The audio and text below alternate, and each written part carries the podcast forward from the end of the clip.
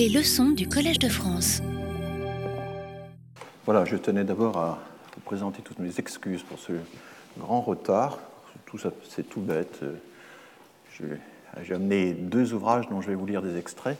Et le poids de ces ouvrages dans la housse de mon ordinateur m'a fait croire que j'avais l'ordinateur avec moi, ce qui n'est pas le cas. Donc j'ai escaladé la montagne Sainte-Geneviève et je l'ai dégringolé pour euh, reprendre mon ordinateur. Les choses rentrent dans l'ordre, toutes mes excuses. Alors je reprends quelques petits points que j'ai abordés euh, la semaine dernière. Vous vous souvenez de ce schéma où je vous présentais un peu les différentes régions euh, euh, du monde et l'ensemble des, des, flux qui, alors non pas des flux, mais des stocks, comme on dit chez les démographes, c'est-à-dire toutes les personnes recensées à un moment donné du temps, qui sont nées dans une région du monde et qui, désormais, à la suite d'une migration, vivent de façon durable, au moins un an, hein, dans une autre région. Et je vous ai fait remarquer à quel point l'Afrique, finalement, pratiquait surtout l'immigration interne, Bien sûr, il y a le Maghreb vers euh, l'Europe de l'Ouest et l'Europe du Sud, mais par rapport à bien d'autres courants dont je vous ai parlé, euh, c'est peu de choses. Je vous avais également euh, insisté sur la grande différence qui sépare les migrants subsahariens des migrants maghrébins. Les subsahariens migrent essentiellement à l'intérieur de l'Afrique subsaharienne, alors que le Maghreb migre très peu d'un pays du Maghreb à l'autre, ces pays, ces trois pays sont cloisonnés, et c'est surtout vers l'Europe de l'Ouest, vers l'Europe du Sud, et également un petit peu désormais dans le Nouveau Monde que euh, les migrants euh, maghrébins euh, résident désormais. Et puis, je vous avais présenté cette répartition donc, des migrants selon l'origine et la destination en fonction du niveau de, de revenu, du revenu national brut par tête, et vous voyez que les mouvements sont essentiellement ascendants, les flèches vertes, très peu sont descendants, mais surtout les plus pauvres, les pays les plus pauvres finalement migrent peu comparé à ceux qui ont déjà un certain niveau, euh, soit le moyen faible, soit le moyen élevé dans la nomenclature de la Banque mondiale. Alors j'ajoute à ça, parce que j'avais, je vous avais dit que je n'avais pas eu le temps de le faire la dernière fois, mais je l'ai fait entre-temps, une autre indication assez parlante, qui est la prise en compte non plus du revenu national euh, de chaque pays, mais euh, de l'indice euh, de développement humain. Vous savez qu'il y a toute une série d'indices, il y en a maintenant qui prennent en compte la question du genre, etc. Le HDI, le Human Development Index, est un des plus répandus et c'est un, un mix, enfin techniquement c'est une moyenne géométrique entre trois types d'indicateurs. Il y a l'espérance de vie à la naissance, il y a deux euh, les indicateurs sur le niveau d'éducation, le nombre d'années d'études que font en moyenne euh, les, enfants et le nombre d'années d'études que les adultes ont, euh, acquises dans le, dans le passé. Et puis le troisième critère pris en compte par l'indice de développement humain, c'est le revenu par tête du pays. Et donc, que signifie ce schéma? Eh bien, là, j'ai fait le choix de faire des pourcentages en ligne. Voici ici euh, les migrants euh, euh, des pays qui ont l'indice de développement humain le plus faible. Dans le premier décile, tous ces pays ont été divisés en dix tranches égales du premier décile au, décile le plus élevé, donc des pays les plus démunis aux pays les mieux dotés. Et si on prend comme origine les, les, migrants des pays les plus faibles, vous voyez que 38% migrent dans un pays qui a également un niveau euh, minimal, 26% dans le niveau supérieur, mais très peu, très peu vont dans euh, les pays les plus, les, plus riches, les mieux dotés. Hein, c'est vraiment très frappant. Euh, alors qu'inversement, les pays les plus riches, évidemment, évitent soigneusement de migrer dans les pays pauvres et se retrouvent au sommet de la hiérarchie. La France est dans le niveau 9, nous ne sommes pas dans le niveau 10, nous sommes dans le niveau 9, mais voilà, euh, donc, il est quand même très important de. Alors, ici, vous avez dans le, niveau 6, euh, là se trouve par exemple le Mexique, qui est au niveau intermédiaire, au niveau 6, et qui migre vers les États-Unis. Les États-Unis sont dans le niveau 10. Euh, ça explique la, charge importante que vous avez ici. Donc, c'est toujours la même idée, à chaque fois démontrée par des indicateurs différents. que ce ne sont pas les plus pauvres des plus pauvres qui, migrent. il faut avoir certains moyens pour migrer. Il ne faut pas seulement des aspirations. Les aspirations sont fortes, on le verra tout à l'heure, mais il faut avoir les moyens de ces aspirations, et ce n'est pas le cas, notamment en Afrique subsaharienne, qui doit se contenter le plus souvent d'une migration intra-régionale. Alors, je vais maintenant partir, essayer de faire un peu un historique des mouvements migratoires, notamment des mouvements euh, migratoires en Europe, et puis ensuite on se centrera sur la France. Vous vous souvenez peut-être que j'avais présenté très rapidement euh, un schéma euh, qui montrait un peu les, diverses nationalités qui avaient migré dans le pays. On va le reprendre, on va le faire plus en détail, l'examiner de façon plus détaillée et esquisser un historique qu'on trouve dans tous les ouvrages de qualité hein, que je vous ai euh, déjà signalés. Il y en a un que je ne vous ai pas signalé qui est excellent aussi, c'est Ralph Shore, S-C-H-O-R, qui est une histoire de euh, l'immigration euh, en France, publiée dans la collection U d'Armand Collin, et ça doit dater de 95-96. C'est également un, excellent ouvrage pour, si vous voulez vous initier à l'histoire des migrations.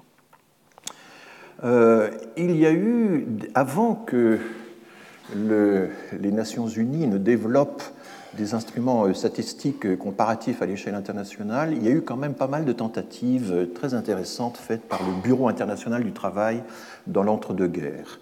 Euh, et on retrouve notamment ces publications en français, parce qu'à l'époque, les statisticiens publiaient en français à l'échelle internationale, dans le journal de la Société statistique de Paris, qui est désormais en ligne, et où on trouve toute une série d'articles tout à fait passionnants sur euh, la façon dont on essayait de, de faire un, bilan comparatif des, statistiques migratoires en Europe. Alors je vais vous présenter ici sur deux panneaux, je vais vous présenter une série de, statistiques. Elles ont été, euh, celles-ci, présentées par Alfred Sauvy dans euh, euh, un ouvrage collectif qui avait été réalisé avec Maurice Albvax, le, le sociologue, donc en 1937.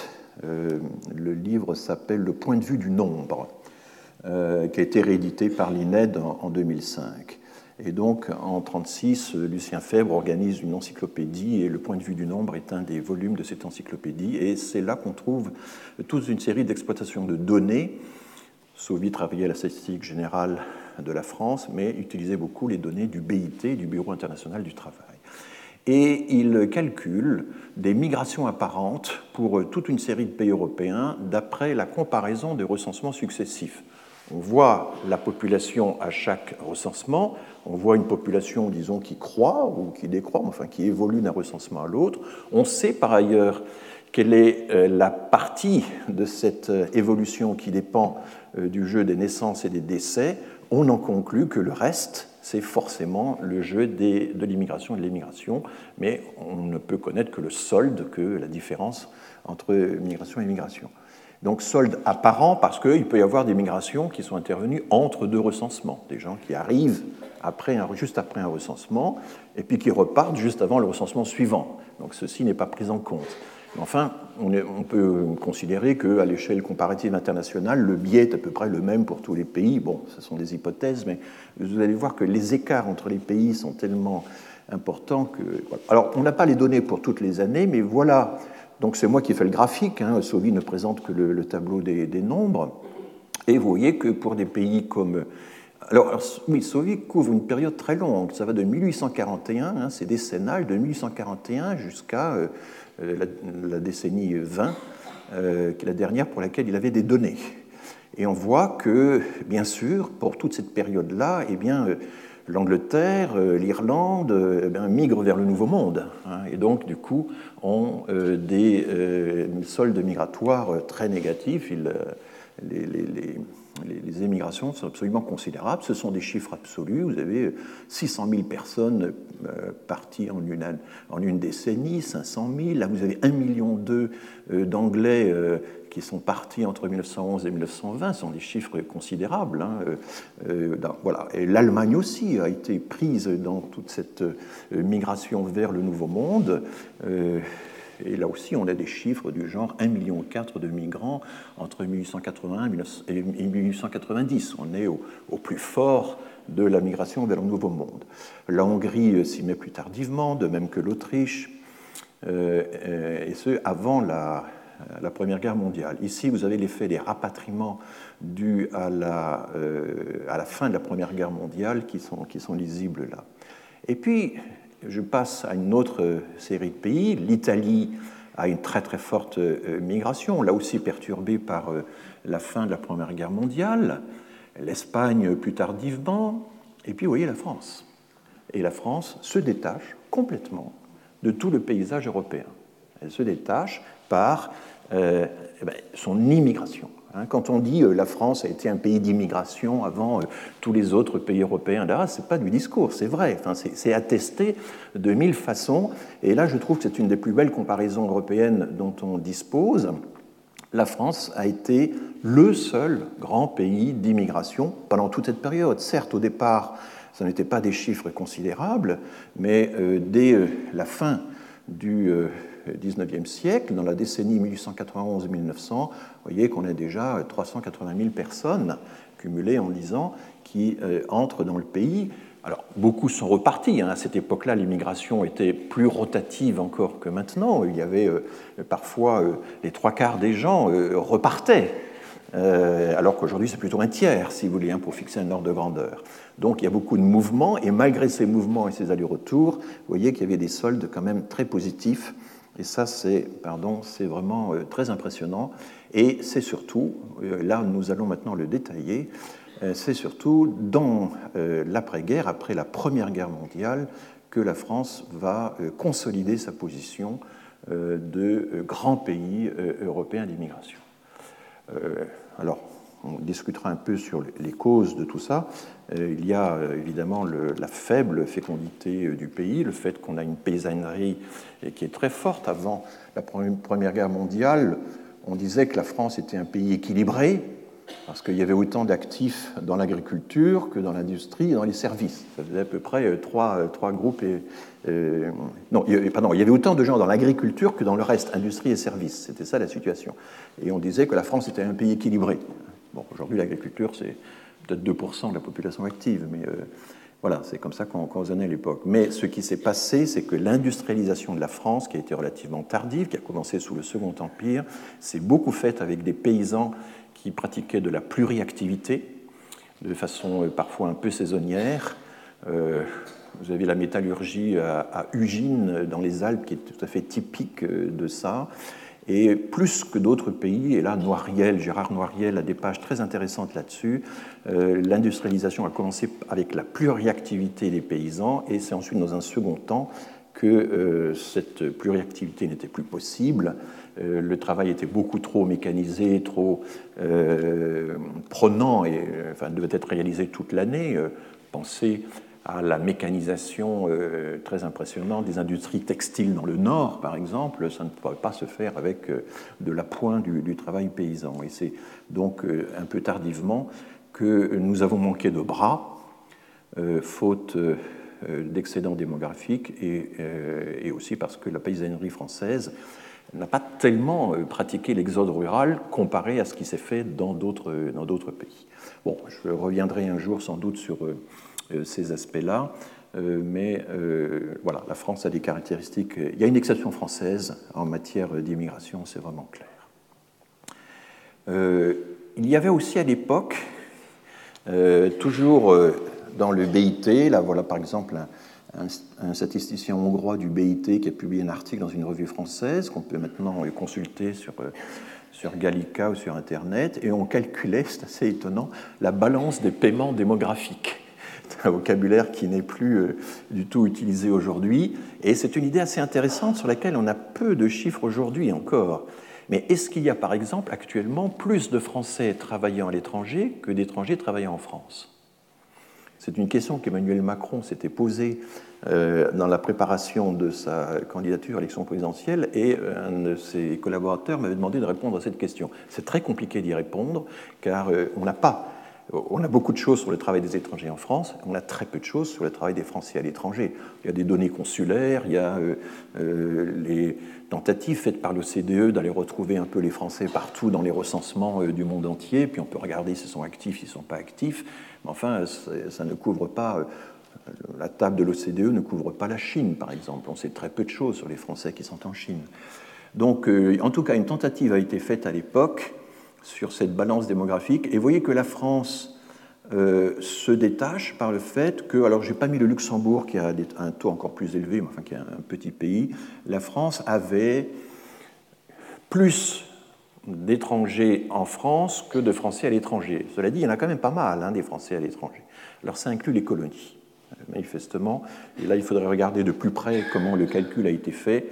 Mais vous voyez que la France, la Suisse a une balance démographique positive, c'est-à-dire en fait plus d'étrangers en France que de Français à l'étranger, alors que euh, c'était l'inverse pour toute une série de pays, et notamment évidemment pour les grands pays d'émigration comme l'Italie, la Tchécoslovaquie, la Grèce, etc., mais également euh, l'Autriche-Hongrie, enfin voilà. Euh, ça c'est également intéressant, et, il faudra essayer de voir si ce genre de choses, d'analyse, peut encore se faire aujourd'hui et euh, voilà. Mais je vais surtout consacrer euh, mon cours à vous commenter euh, ces schémas que j'ai commencé à vous présenter. Et puis nous allons commencer par la période 1851-1921 et ensuite nous irons jusqu'à nos jours. Et vous avez ici les étrangers. Ce ne sont pas les flux annuels, ce sont les étrangers recensés, recensement après recensement, et euh, alors, il y a une particularité, c'est qu'en 1856, on était très peu préoccupé par euh, la question des étrangers. On n'a même pas posé la question de la nationalité dans le recensement. Elle a été sautée, et euh, là, je l'ai simplement interpolé en faisant la moyenne des deux recensements qui encadrent 1856, parce que je tenais à ce que le rythme soit respecté. Mais en fait, les responsables du recensement français à l'époque n'avaient guère d'intérêt pour le recensement des étrangers. Qu'est-ce qui les intéressait à l'époque? Eh bien, il y avait dans le recensement toute une série de questions sur euh, les maladies, les handicaps, euh, les goitreux, les crétins, comme on disait à l'époque. Et c'était une, il y a des correspondances entre les préfets et le ministère de l'Intérieur, de la Santé, etc., pour savoir mais comment recenser toutes ces maladies, tous ces. Il y avait énormément de goitreux, par exemple. C'était voilà ce que j'ai encore pu voir quand j'ai travaillé en Bolivie dans les années des années 80. C'était frappant de voir que quand on réunissait l'assemblée du village, dans ces montagnes, il y avait un tiers des gens qui avaient un goitre. Euh, eh bien, c'était très fréquent également en France aussi, tout simplement à cause du, manque de sel. Alors ça, ça intéressait beaucoup plus les, les, responsables du recensement de l'époque que les, étrangers. Mais enfin, euh, le Second Empire euh, se développe avec son industrialisation dont je viens de vous parler, et au, finalement, le Second Empire, c'est une grande période de euh, croissance de la migration, puisque en gros, on passe de 400 euh, 000 étrangers recensés euh, à, eh bien, on est arrivé quasiment à 800 000. Enfin, on a, on a doublé, on est arrivé voilà, oui, à 700 000 il y a une, une, croissance très forte. Alors, ces recensements, ils sont imparfaits, c'était plus des comptages que du recensement, il n'y avait pas encore de bulletins individuels, c'était plutôt des comptages par ménage. Euh, bon, je ne vais pas entrer dans la technique du recensement. Euh, et puis, euh, bien sûr, il y a, alors ça c'est intéressant, si vous regardez sur la longue durée, ce creux, qu'est-ce que c'est? C'est la grande crise économique de la fin du 19e siècle, hein, qui est une crise qui sévit un peu partout en Europe et qui va avoir des effets directs, puisqu'à cette époque-là, la croissance économique a une incidence directe sur l'immigration. L'immigration, c'était un peu le baromètre de la croissance économique pendant toute euh, cette époque-là, ce qui n'est plus le cas aujourd'hui. Euh, alors, les nationalités. Eh bien, les nationalités, vous voyez que ce sont les Belges, ici, qui euh, ont été la, nation la plus importante. ils ont beaucoup travaillé, notamment, je vous l'ai déjà dit, dans l'agriculture, mais surtout dans les usines textiles, qui sont un peu le début de, la mécanisation, de la fordisation, on dirait. Enfin, C'était des conditions extrêmement éprouvantes, un univers extrêmement bruyant, avec euh, des horaires qui étaient encore très très longs. Et euh, ce sont les Belges qui ont donc euh, essentiellement travaillé dans nos industries textiles. On a des, monographies par entreprise et on voit que les plus grandes entreprises de Roubaix, par exemple, eh bien, avaient en majorité des Belges. C'était la, majorité des ouvriers étaient belges. Hein. Ce n'était pas simplement une minorité d'appoint. Très tôt, alors ici la, couleur change un peu parce que selon les, recensements, donc là je suis reparti des recensements qui sont maintenant en ligne, pour refaire tous ces schémas par rapport aux publications qui, sont parues. De temps en temps, les nomenclatures changent et les luxembourgeois apparaissent. Et là, dans ces années-là, les luxembourgeois sont mélangés aux belges. Donc euh, vous avez ici euh, euh, des, voilà, des belges un peu teintés de luxembourgeois, si j'ose dire, mais ça ne change pas beaucoup le paysage général. Vous avez des minorités. bon, il faut d'abord parler évidemment les minorités au début du schéma. Et vous avez là, par exemple, les, Allemands. Euh, il y avait toute une immigration allemande. Euh, alors, il euh, pouvait y avoir des ingénieurs, des ouvriers, des commerçants. Enfin, c'était assez répandu. Évidemment, après la guerre de 70, ces Allemands diminuent. Et là apparaissent ici deux catégories très particulières. Il y a à peu près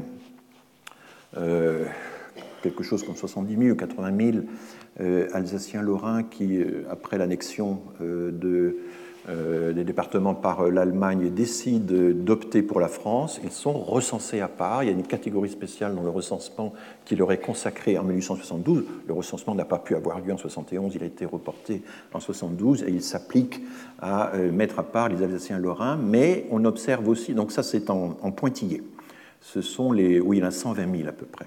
Et puis il y en a à peu près la moitié, 60 000, qui sont... Euh, alors ça c'est un éternel problème administratif. On avait jusqu'à une date précise, il y avait une date limite pour déclarer qu'on optait, quand on était Alsacien-Lorrain, pour euh, la France. Et puis il y a des gens qui laissent passer le délai. Alors là, qu'est-ce qui se passe? Ben, L'administration considère, a considéré que les Alsaciens-Lorrains qui n'avaient pas euh, opté à temps pour la France étaient des étrangers. Donc on a euh, toute une série, euh, on a un petit nombre pas négligeable quand même, voyez, là, d'Alsaciens lorrains qui ont été considérés comme étrangers parce qu'ils n'avaient pas euh, déclaré leur option pour la France à temps. Il y a là-dedans notamment une minorité juive importante. Hein, il faut voir que l'Alsace à l'époque, il y avait, juste avant la, guerre, un formidable développement du sud de l'Alsace. C'était Mulhouse, la ville dynamique de l'Alsace, c'était pas Strasbourg, qui était une petite ville administrative qui, était, vivotait, qui était en déclin. C'était vraiment Mulhouse qui était le centre industriel euh, vivant, où il y avait tout un, prolétariat industriel qui était en plein essor.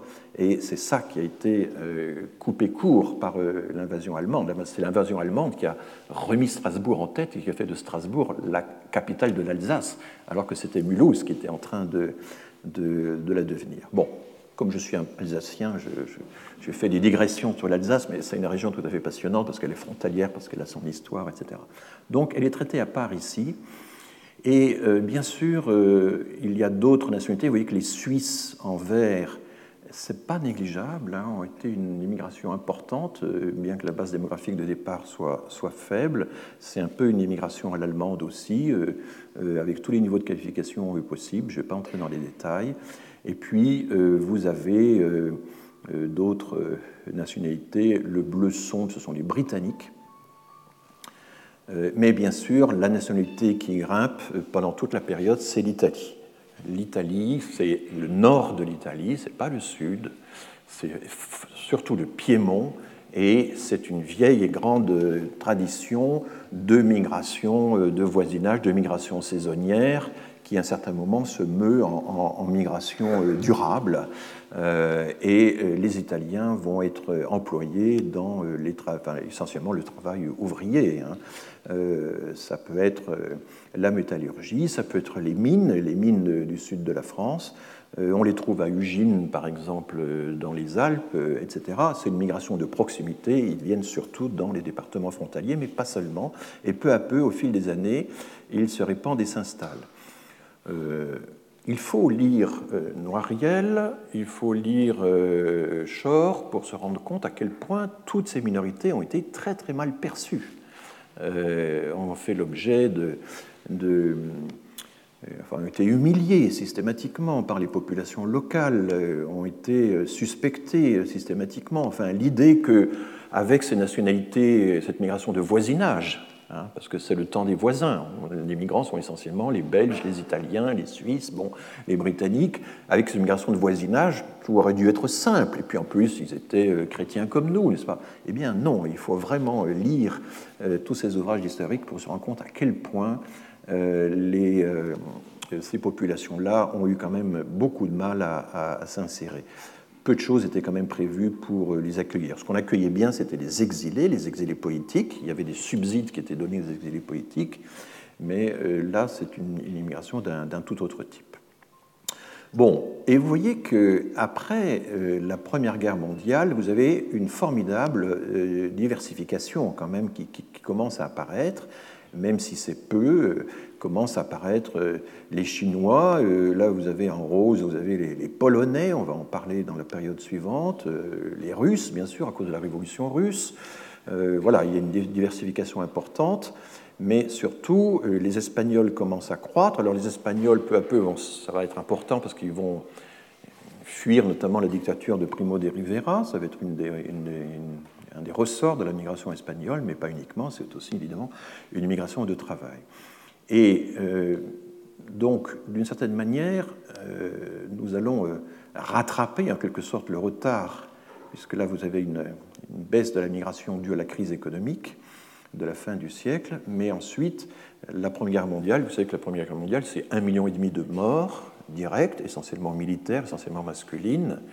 L'espérance de vie des femmes a continué de progresser pendant la guerre de 14, alors qu'elle n'était pas du tout touchée par vraiment un cloisonnement les populations civiles ont été peu touchées, sauf les départements, les 16 ou 17 départements occupés du Nord, où là l'occupation allemande a été terrible. Hein. Il y a des ouvrages maintenant qui ont été publiés et qui racontent les conditions dans lesquelles s'est effectuée l'occupation allemande pendant la Première Guerre mondiale. C'était les autorités militaires qui euh, administraient directement euh, ces gens-là. Il y a eu des réquisitions euh, financières, des réquisitions alimentaires considérables imposées aux mairies, et les populations du Nord ont survécu, notamment grâce au soutien alimentaire, c'est assez étonnant, euh, des Portugais et des Américains. Il y a eu une partie des populations du Nord ont été alimentées par les, fonds portugais. Et puis quand l'Amérique est entrée en guerre, évidemment, euh, le soutien américain alimentaire aux populations du Nord a cessé. Euh, il y a eu des prises d'otages auprès des mères ou des, épouses des mères euh, par les autorités allemandes. Euh, les enfants, dès l'âge de 13 ans, devaient faire le salut militaire chaque fois qu'ils croisaient un soldat allemand et plusieurs ont été emprisonnés parce qu'ils ne l'avaient pas fait. Ça a été un régime d'occupation très très dur qui explique en partie, peut-être en bonne partie, pourquoi toutes ces régions-là ont fait l'exode en 40 le souvenir qui avait été conservé de l'occupation allemande pendant la Première Guerre mondiale était tel qu'on n'avait pas du tout envie de, revivre la même chose en, 1940. Bon, euh, et puis ce qui s'est passé à la fin de la guerre explique en bonne partie euh, l'appel à l'immigration, c'est que les Allemands, avant de partir, en 1918, furieux d'avoir dû abandonner le terrain, n'ayant jamais compris pourquoi finalement euh, ils avaient perdu la guerre, ont procédé à des destructions absolument systématiques de toutes les installations industrielles du Nord. Il se trouve que le Nord, dans les années précédentes, grâce à tous les sorts dont, j'ai parlé, était en train de sortir de la crise de la fin du 19e, dans les années 1910, s'était équipé, avait fait des, investissements absolument considérables, et toute cette machinerie, toutes ces machines-outils notamment, ont été soit démontées et emportées par les Allemands en Allemagne, soit carrément détruites. Il y a eu des, ravages absolument considérables, et c'est une des explications pour lesquelles Clémenceau, on lui reproche maintenant parce qu'on comprenait la fin de l'histoire, mais pour lesquelles les Français ont tellement insisté sur la nécessité des réparations. il y avait quand même des éléments objectifs pour dire que... Voilà. Et une des grandes raisons pour lesquelles on a fait appel à l'immigration euh, dans euh, ces années-là, c'était notamment pour refaire toute l'industrie euh, qui avait été ravagée, toute l'industrie des départements occupés, des 16 ou 17 départements occupés, et, notamment dans le nord et en, Alsace-Lorraine. Alors, vous voyez, l'interaction entre guerre et migration, elle est considérable, parce que pendant la guerre, évidemment, on a fait appel, alors cette fois au sujet des colonies, on a même fait appel à des Chinois pour les travaux de terrassement qui étaient euh, absolument essentiel dans la logistique de la guerre, hein, puisque la, guerre de 14 a consisté aussi à créer toute une série de lignes de chemin de fer qui existent encore de nos jours et qui étaient parallèles au front du Nord, hein, euh, pour pouvoir mener les troupes euh, d'un bout à l'autre du front. Qui a fait ça? Ben, Ce sont des migrants essentiellement de, des colonies euh, ou euh, recrutés via les concessions internationales que nous avions en Chine et les Chinois notamment étaient employés pour les travaux de terrassement. Mais ensuite, ils sont vite repartis, ils étaient plutôt isolés de la population. C'est un sujet qui, depuis quelques années maintenant, est étudié par les historiens. Nous avons... Voilà, alors, continuons. Oui, j'ai mis les naturalisés Les naturalisés, ce sont donc des étrangers installés les années précédentes et qui euh, ont euh, obtenu la nationalité française. Je ne les ai pas ventilés selon leur origine parce que cette question-là n'était pas posée dans le recensement. Quand on est un Français naturalisé, on sait dans le recensement si vous êtes français de naissance ou français par acquisition. Cette question est posée depuis toujours dans le recensement français, c'est important de se le rappeler, mais le détail de la nationalité antérieure c'est une question qui n'a été posée que depuis le recensement de 1962. Hein, c'est relativement récent. C'est en 62 qu'on peut savoir si un Français naturalisé euh, était précédemment euh, italien, euh, turc, portugais, espagnol, tunisien, etc. Donc là, on sait simplement qu'ils sont naturalisés, mais bien sûr, il y a par ailleurs des statistiques sur les flux de naturalisation qui, elles, vous disent, année après année, non pas au moment des recensements, mais année après année, quelles étaient la nationalité dénaturalisée. Donc on pourrait reconstituer, mais je n'ai pas fait ce travail. Mais vous voyez qu'à cette époque-là, les naturalisés, qui sont donc euh, l'installation permanente en quelque sorte des vagues précédentes, c'est encore relativement peu de choses. Et puis, euh, ici, ce que j'ai fait, c'est qu'au lieu de prendre les effectifs absolus, je prends les pour mille. 45 pour 1000, c'est-à-dire 4,5% de la population française. Alors, comme la population a un petit peu augmenté entre-temps, elle avait 36, 37, on était 36-37 millions d'habitants, quelque chose comme ça en début de période. L'Alsace-Lorraine a été perdue, c'était quand même à peu près un million et demi euh, de personnes, un peu moins. Euh, voilà, donc, euh, et puis vers la fin, une petite augmentation de la population, 38, 39, mais c'est pas grand-chose. Donc quand on est en pourcentage, évidemment, pardon, pourcentage, évidemment, les, populations anciennes, les périodes anciennes remontent un peu, mais enfin, euh, l'effet n'est pas très très sensible. Alors, replaçons maintenant cette période 1851-1921 dans euh, un paysage euh, plus large, dans une chronologie plus large. Et voici ce que ça donne. Et je vous avais déjà présenté une esquisse de ce schéma la dernière fois, mais je l'ai entièrement refait sans être tout à fait satisfait par ce creux-là, euh, lequel il faut que je retravaille. Euh, il existe. Euh, le recensement de 99 n'était pas très bon au point de vue technique. C'est d'ailleurs à partir de 99 qu'on a décidé de procéder à un recensement tournant selon d'autres méthodes. Bon, ne nous polarisons pas là-dessus, même si ça frappe quand on regarde l'ensemble. Donc vous voyez que là, nous avions le schéma de tout à l'heure, et à partir du recensement 1926, euh, des choses nouvelles se passent. Il y a une formidable poussée de la migration. Elle est perçue par euh, tous les contemporains. Euh, Ralph Shore, dans son livre sur l'histoire de l'immigration, note le nombre considérable d'articles dans les journaux, ce sont des dizaines de milliers d'articles qui ont été publiés dans les, journaux de l'époque sur euh, l'immigration, des centaines d'ouvrages, des pièces de théâtre, euh, des films. Enfin, l'immigration devient à ce moment-là un grand sujet de préoccupation, de débat. Et le fait est qu'évidemment, par rapport à, l'avant-guerre, il y a, et ça l'opinion le perçoit, hein, il y a un doublement de euh, la migration, plus qu'un doublement, avec la principale nouveauté qui est évidemment le renforcement des Italiens et des Espagnols, mais aussi l'apparition des Polonais. Alors, ce n'est pas une apparition, c'est qu'on est allé les chercher. Euh, et euh, l'acteur de, de ces recrutements, c'est la SGI, la Société Générale de l'Immigration, La Société générale de l'immigration est, fondée en 1924. Elle est fondée par les industriels, par les charbonnages de France, par euh, les syndicats, par l'Union métallurgique et minière. D'ailleurs, c'est la même adresse. Euh, c'était vraiment euh, les employeurs. L'idée, c'était, bon, l'État s'est occupé de faire venir des gens des colonies pendant la guerre pour un certain nombre de travaux, mais maintenant, c'est à nous de prendre le relais, nous, les entrepreneurs, nous savons ce dont nous avons besoin. Et les charbonnages ont été de loin la première entreprise à euh, aller recruter euh, des Polonais. On a des récits tout à fait extraordinaires, et là je vais vous lire quand même le, texte que Jeanne Ponty, dans son recueil de documents, de 200 documents que je vous ai recommandé dans la première leçon, le texte euh, qu'elle a inséré à ce sujet et qui vous donne une idée de la façon dont opérait le recrutement dans les pays d'origine. C'est un, euh, article qui a été publié en 1900, euh, euh, c'est un, ouvrage qui s'appelle Homme-Travail, Homme trait d'union travail, l'idée de l'homme réduit au travail en quelque sorte, par donc en 1929, et je vais vous lire quelques extraits, pas tous. L'auteur va en Pologne et va suivre la façon dont les bureaux de la Société générale d'immigration opère euh, sur le terrain. M. Bourdin m'a ouvert, ouvert la porte de son bureau, français de Paris, égaré dans une petite ville de Haute-Silésie. Eh bien, dit je viens vous voir pour que vous m'expliquiez l'usine.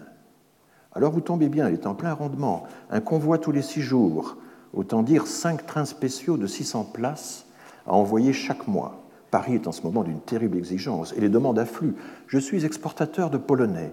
Il y, a un, marché du travail avec une offre et une demande, comme pour le caoutchouc, le cuivre, le coton. J'expédie pour la France. La maison est importante, trois hauts étages, etc. Alors il explique que c'est l'ancien hôtel de l'Arbeiter Central et des émigrants de la Hamburg America. Donc la Société Générale d'Immigration récupère en Pologne les bâtiments qui avaient servi pour organiser l'immigration vers le Nouveau Monde. La première salle que nous visitons est vaste et claire, mais un grillage, un rideau la sépare en son milieu. Il est facile de la parcourir dans toute sa longueur, mais impossible de la traverser en large. Côté homme, côté femme, me dit laconiquement Bourdin, qui me désigne encore une troisième case de l'échiquier, et là, côté famille. Voilà, alors on décrit euh, le vestiaire, etc. Euh, nous suivons à présent un chemin sous bois bordé de haies vives. Ce sentier rustique conduit au service des baraquements. Ici, contrôle de la police, photographie d'identité, épouillage, désinfection, réfectoire, dortoir, salle des passeports et des contrats. Nous roulons vers la campagne galicienne, riche en hommes, où Orsada, un ancien aviateur, doit faire aujourd'hui son choix. Oui, alors les anciens militaires ont beaucoup travaillé dans ces institutions. Il fallait, il fallait des hommes d'ordre je cherche, alors il m'explique son choix, il doit faire son choix. Je cherche 100 mineurs de fer pour la Meurthe-et-Moselle. À Paris, la SGI, c'est un directeur général, mais à Missouovice, c'est Bourdin. Dans ce compartiment, ici, c'est moi. La SGI choisit, rassemble, examine, contrôle, photographie, épouille, désinfecte, héberge, embauche, embarque, accompagne, ravitaille, reçoit, répartit, expédie à domicile la main-d'œuvre polonaise. Yaroslav, nous sommes arrivés, je suis intrigué, sans mineurs de fer dans cette ville perdue, mais comment les trouvera-t-il? C'est à l'angle de la Grand Place qu'on reçoit en plein visage la surprise du grouillement humain. Orsada évalue d'un regard satisfait cette foule qui s'impatiente depuis deux heures. Il faut faire vite, choisir d'un coup d'œil et ne pas se tromper. Le tri de ce tout venant humain est une opération délicate qui réclame du, flair. Une vingtaine de paysannes en robe de, laine, de grosse laine, caraco de toile et foulards imprimés se dandinent, indécises, ahuries, etc. Elles avancent à tour de rôle. On ne leur jette qu'une question, le nom et l'âge, qu'un regard, les épaules et les mains. Alors, il y a des récits qui montrent aussi que les, sélectionneurs avaient une capacité extraordinaire à deviner quels étaient les outils qu'on était habitué à employer d'après les stries qu'il y avait sur les mains, à la surface des mains.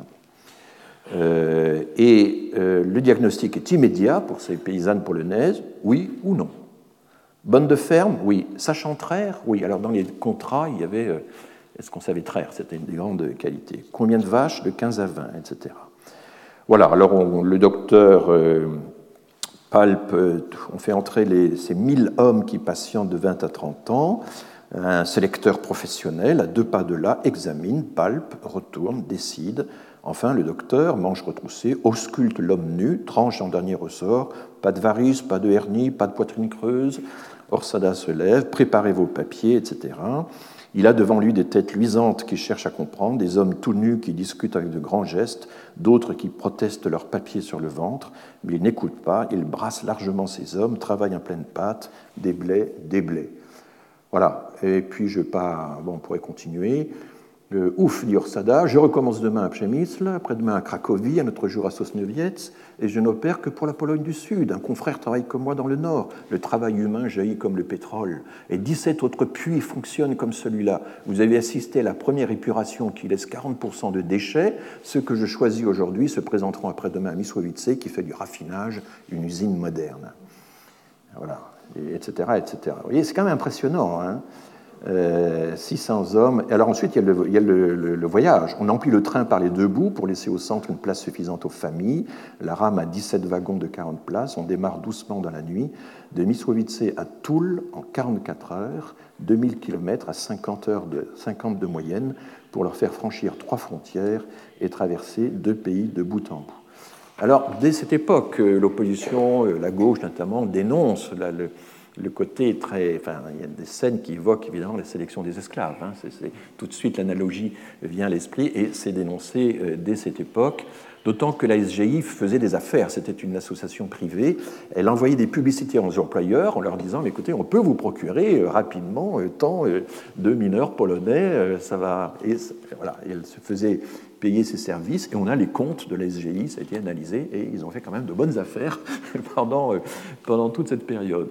Bon, c'est des choses. Et alors, à l'inverse, en 37, 39, quand le pays, euh, après la crise économique, tombe dans une xénophobie euh, vraiment euh, très très intense, les Polonais vont faire partir des gens qu'on va renvoyer de force. On va les mettre dans des trains et en renvoyer par milliers et par milliers.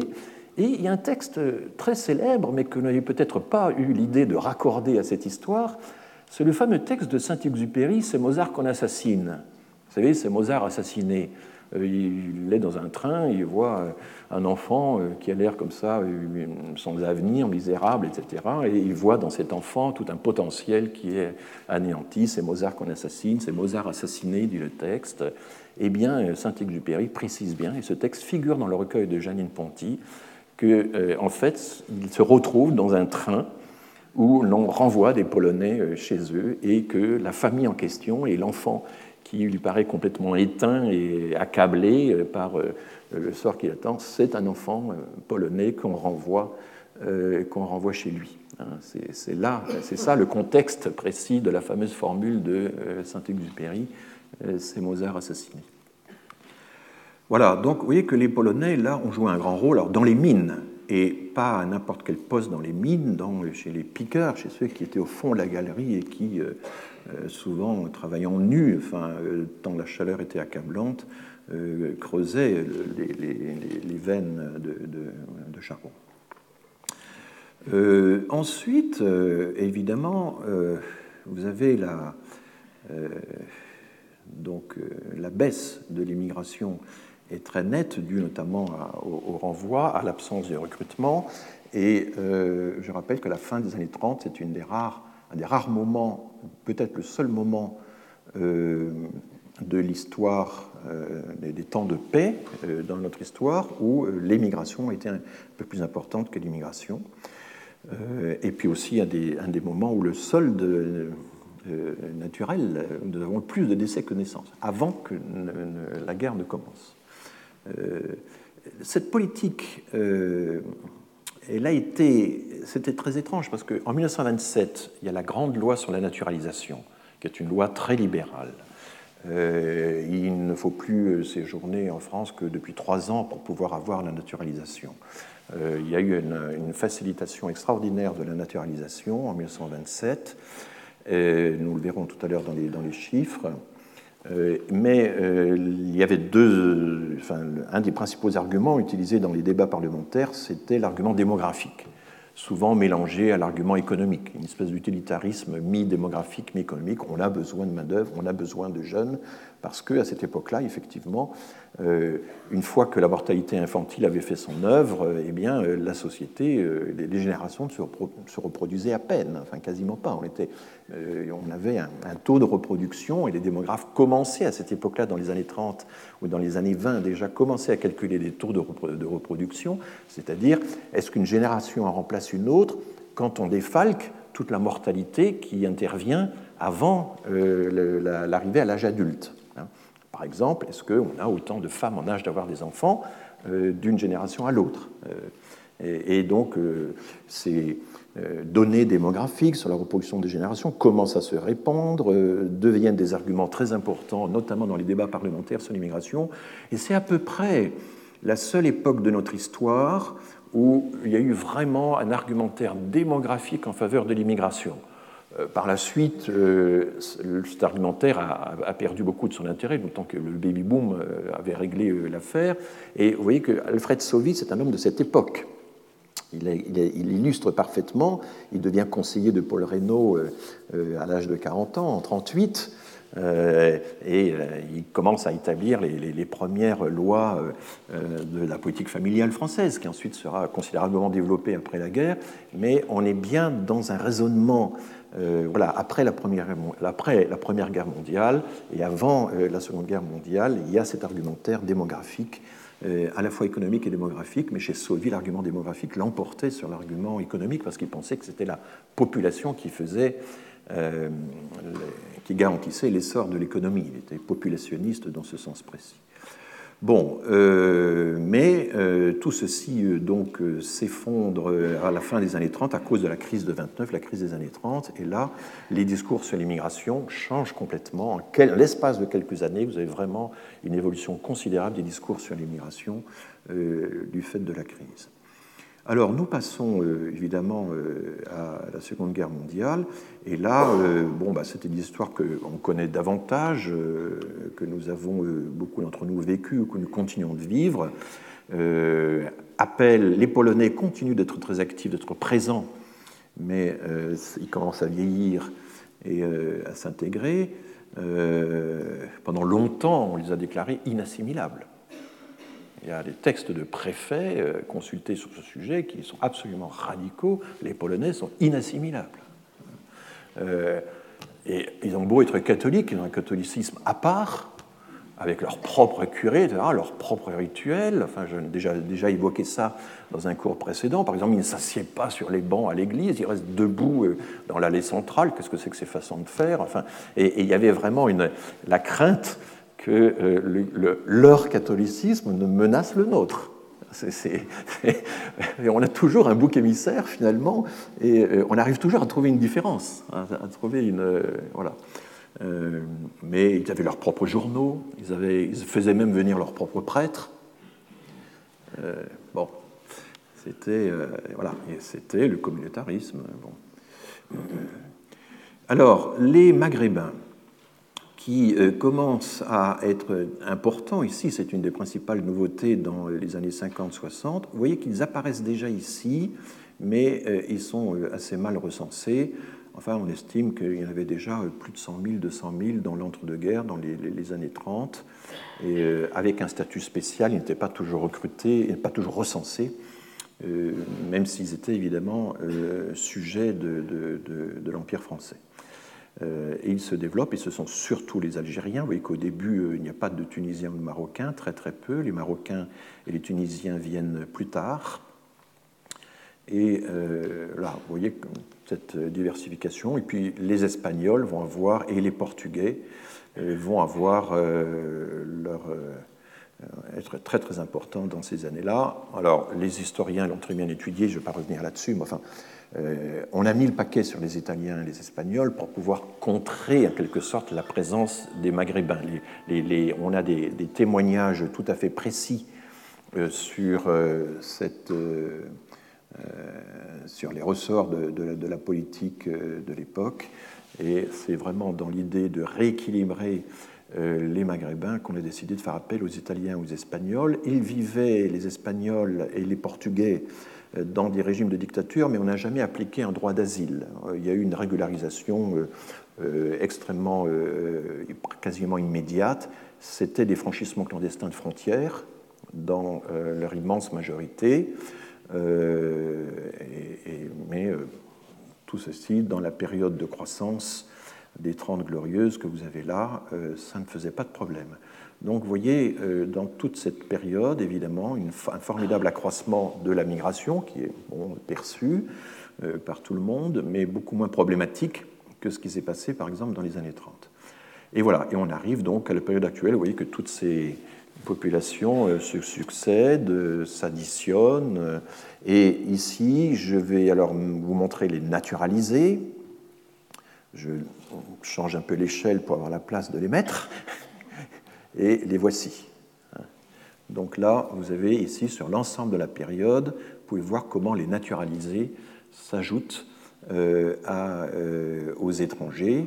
Évidemment, ces naturalisés, il faudrait les ventiler selon leurs origines qui viennent des années passées, mais en gros, chaque euh, vague migratoire va accéder à la naturalisation.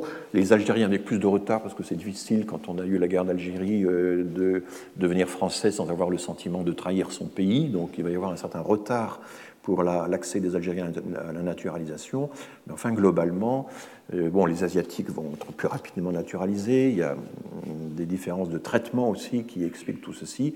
Mais vous voyez que là, finalement, on arrive à 6,5 euh, millions euh, de personnes au total dans la période récente, si on se fie aux chiffres de l'INSEE, que je préfère majorer d'au moins 10-15% pour qu'on se rapproche de la vérité. Mais un jour, je vous ferai un cours sur la question de la migration illégale et comment on peut essayer de l'estimer.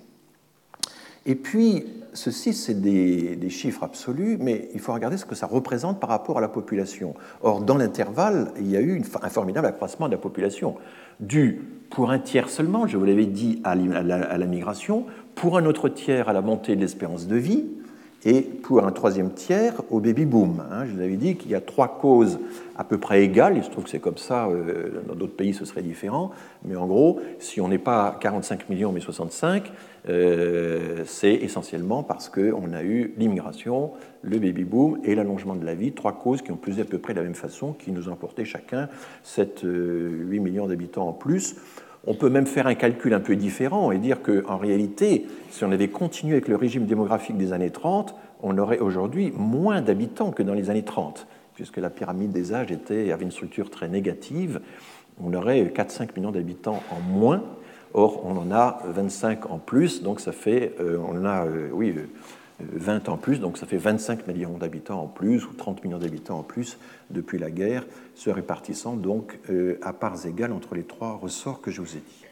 Mais donc du coup, euh, qu'est-ce que ça donne en pourcentage En calant, en nous calant un peu sur la hauteur, du diagramme atteint dans la dernière année, eh bien en pourcentage, ça change quand même pas mal le paysage parce que ça donne ceci. Vous voyez la différence c'est qu'évidemment, on surévalue, on, redresse toute euh, cette partie moyenne parce que ces années-là ont été des périodes de grande croissance de euh, la population et surtout l'après-guerre. Et donc là, on voit qu'au total, 10,5% de la population euh, immigrée, soit ayant acquis la nationalité française, soit encore étrangère. évidemment, la part des naturalisés là-dedans est importante, mais vous voyez que déjà dans les années 30, euh, par rapport euh, de 1921 à 1931, il y avait déjà une très très forte augmentation. Voilà, donc euh, on, peut, on pourrait évidemment parler longuement de certaines de ces minorités. où sont les Hongrois là-dedans? On a accueilli les Hongrois en 1956. où sont les Arméniens? Où sont, bon, À chaque fois, ce sont des petites minorités qui ont été concentrées dans quelques communes, dans quelques villes, qui n'apparaissent pas dans ces schémas, et je vous parlerai tout à l'heure des ordres de grandeur, qui est justement un des problèmes qu'on rencontre systématiquement quand on essaie de faire le point euh, sur tous ces mouvements. Je vous avais montré ce schéma, je vous l'avais euh, longuement euh, commenté, mais on le comprend un peu mieux maintenant avec ce que je viens de vous présenter.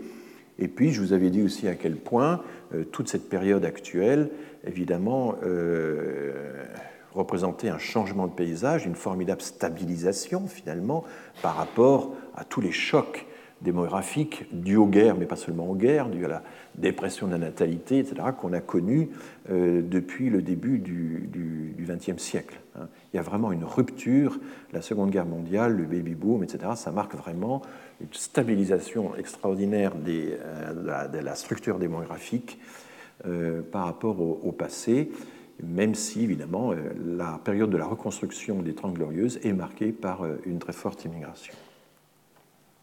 Voilà, alors je vous avais présenté ceci, je n'y reviens pas, et nous allons maintenant euh, aborder un, autre sujet euh, qui est au fond, là je vous ai davantage, enfin je, vais mobiliser donc cette opposition qui vaut ce qu'elle vaut, qui a l'avantage d'être, d'avoir un pouvoir descriptif et un peu explicatif, la distinction entre immigration ordinaire et extraordinaire, ou entre les périodes, disons, ordinaires et les périodes de crise. Mais vous voyez déjà que dans toute notre histoire, il y a des moments critiques, évidemment, qui euh, ensuite se sont, se sont prolongés.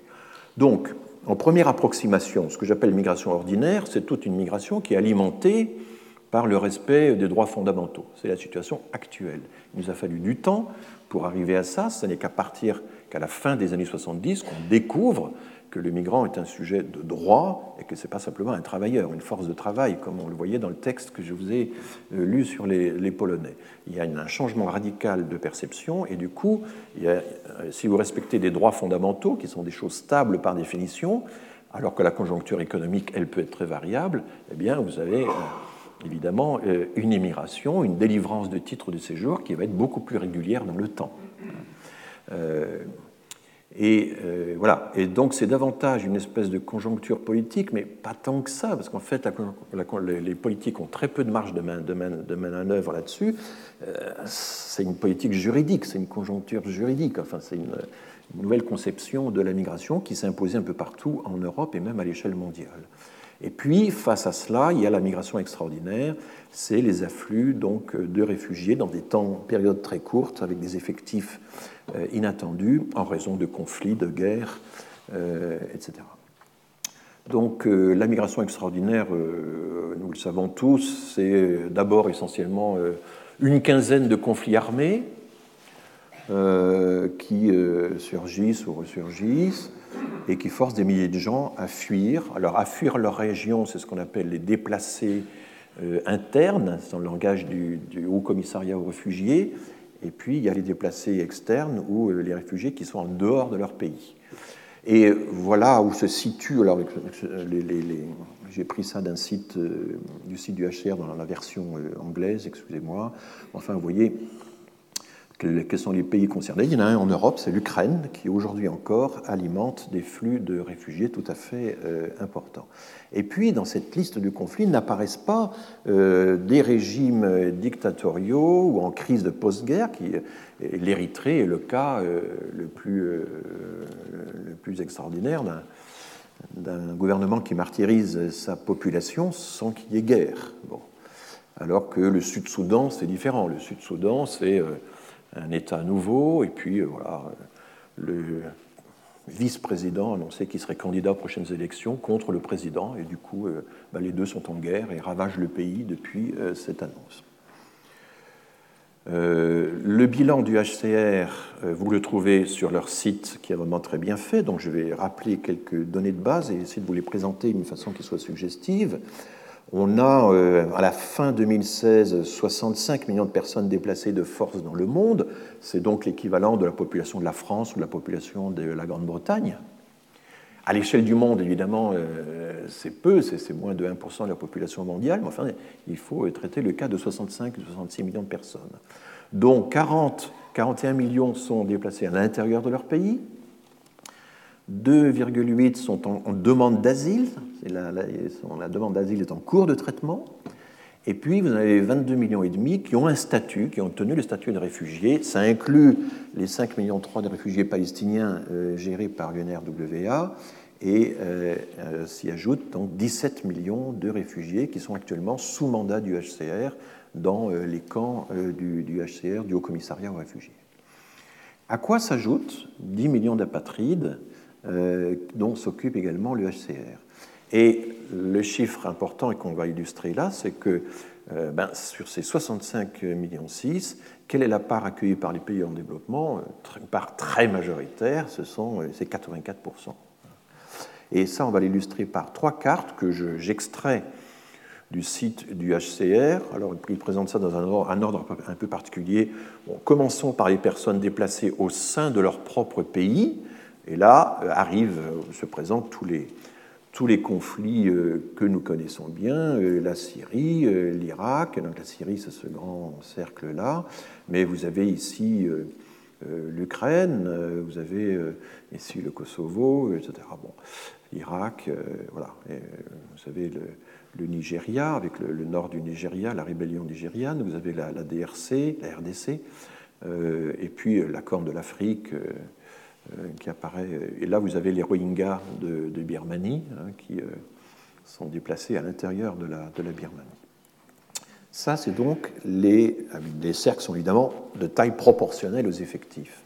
Maintenant, quand on regarde les principaux pays hôtes, donc ce ne sont plus les pays sources de, enfin, des victimes euh, en proie à des conflits ou à des, guerres civiles ou à des guerres internationales, ce sont les pays voisins qui fondamentalement prennent leur charge de l'accueil des réfugiés. Donc vous voyez là que la Turquie apparaît euh, au premier chef, euh, c'est 3-4 millions de réfugiés accueillis en Turquie, enfin, c'est des chiffres absolument considérables. Vous voyez que le Pakistan est un grand récepteur, l'Iran accueille beaucoup de réfugiés venant d'Irak, par exemple, euh, et oui, donc tous les pays un peu voisins des, zones en conflit. Donc l'Europe apparaît là, évidemment, l'Allemagne, la France, l'Italie, la Suède, mais euh, finalement euh, ne pèse pas beaucoup par rapport à l'accueil qu'on observe dans les pays voisins. Et puis là, vous avez les demandes d'asile en cours. Alors, dans des pays qui sont équipés juridiquement pour traiter des demandes d'asile. Et euh, c'est là qu'apparaissent évidemment les pays européens, avec euh, euh, évidemment à des niveaux de mobilisation tout à fait variables. Au passage, on découvre que l'Afrique du Sud est un des pays qui traite des demandes d'asile. On n'y pense pas beaucoup. Donc, vous avez, alors on peut faire un zoom sur ce qui se passe en Europe, et vous avez donc l'Allemagne, la Suède, voyez que la France ne euh, pèse pas beaucoup dans l'ensemble du tableau. Hein. Elle a reçu des demandeurs d'asile, à peu près 100 000 euh, dans euh, la dernière année. donc, mais bon, c'est évidemment beaucoup moins qu'ailleurs. Et alors, nous allons maintenant, si vous voulez, essayer de, raisonner. Pardon, je suis en train de, de me. Je voudrais. Diable, je ne sais pas ce que. Je crois que j'ai dû appuyer. Ah oui, j'ai dû appuyer sur la sur la touche finale. Excusez-moi. Alors, vous, avez, encore tout à quoi vous n'allez pas pouvoir échapper. Voilà, excusez-moi. Euh, voilà. Je disais pas. La crise de l'asile en Europe, telle qu'on la voyait encore en, 2015, ben, ce sont de grandes pointes. Hein. Euh, là, ce sont les chiffres, l'évolution du nombre de demandeurs d'asile pour toute l'Union européenne. Euh, vous voyez que le premier pic, c'est évidemment euh, la chute du mur, c'est les guerres de l'ex-Yougoslavie, 568 000, donc euh, plus d'un demi-million de demandeurs d'asile pour l'ensemble de l'Union européenne. Puis ensuite, évidemment, ça chute, le Kosovo commence, début des guerres en Afghanistan et en Irak, et puis la remontée avec la Syrie. Donc on a comme ça, à peu près tous les 12 ans, une grande crise de l'asile. Et en France, vous avez des chiffres, mais là c'est 60 000 et pas 600 000. En gros, vous voyez, c'est les chiffres que nous avons en France, les pointes, c'est, le dixième de ce qui se passe en Europe.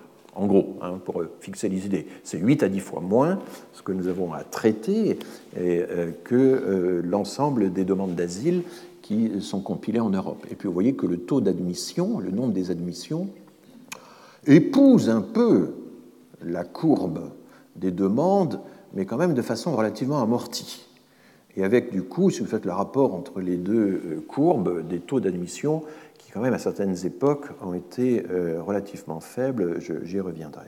Alors essayons de dresser un petit peu euh, le bilan de tout ça. J'en avais parlé dans ma leçon inaugurale, mais je vais y revenir plus en détail. Et nous avons, je vais vous faire un bilan de 2016, mais aussi un bilan de 2017, puisqu'on a les résultats depuis peu de temps.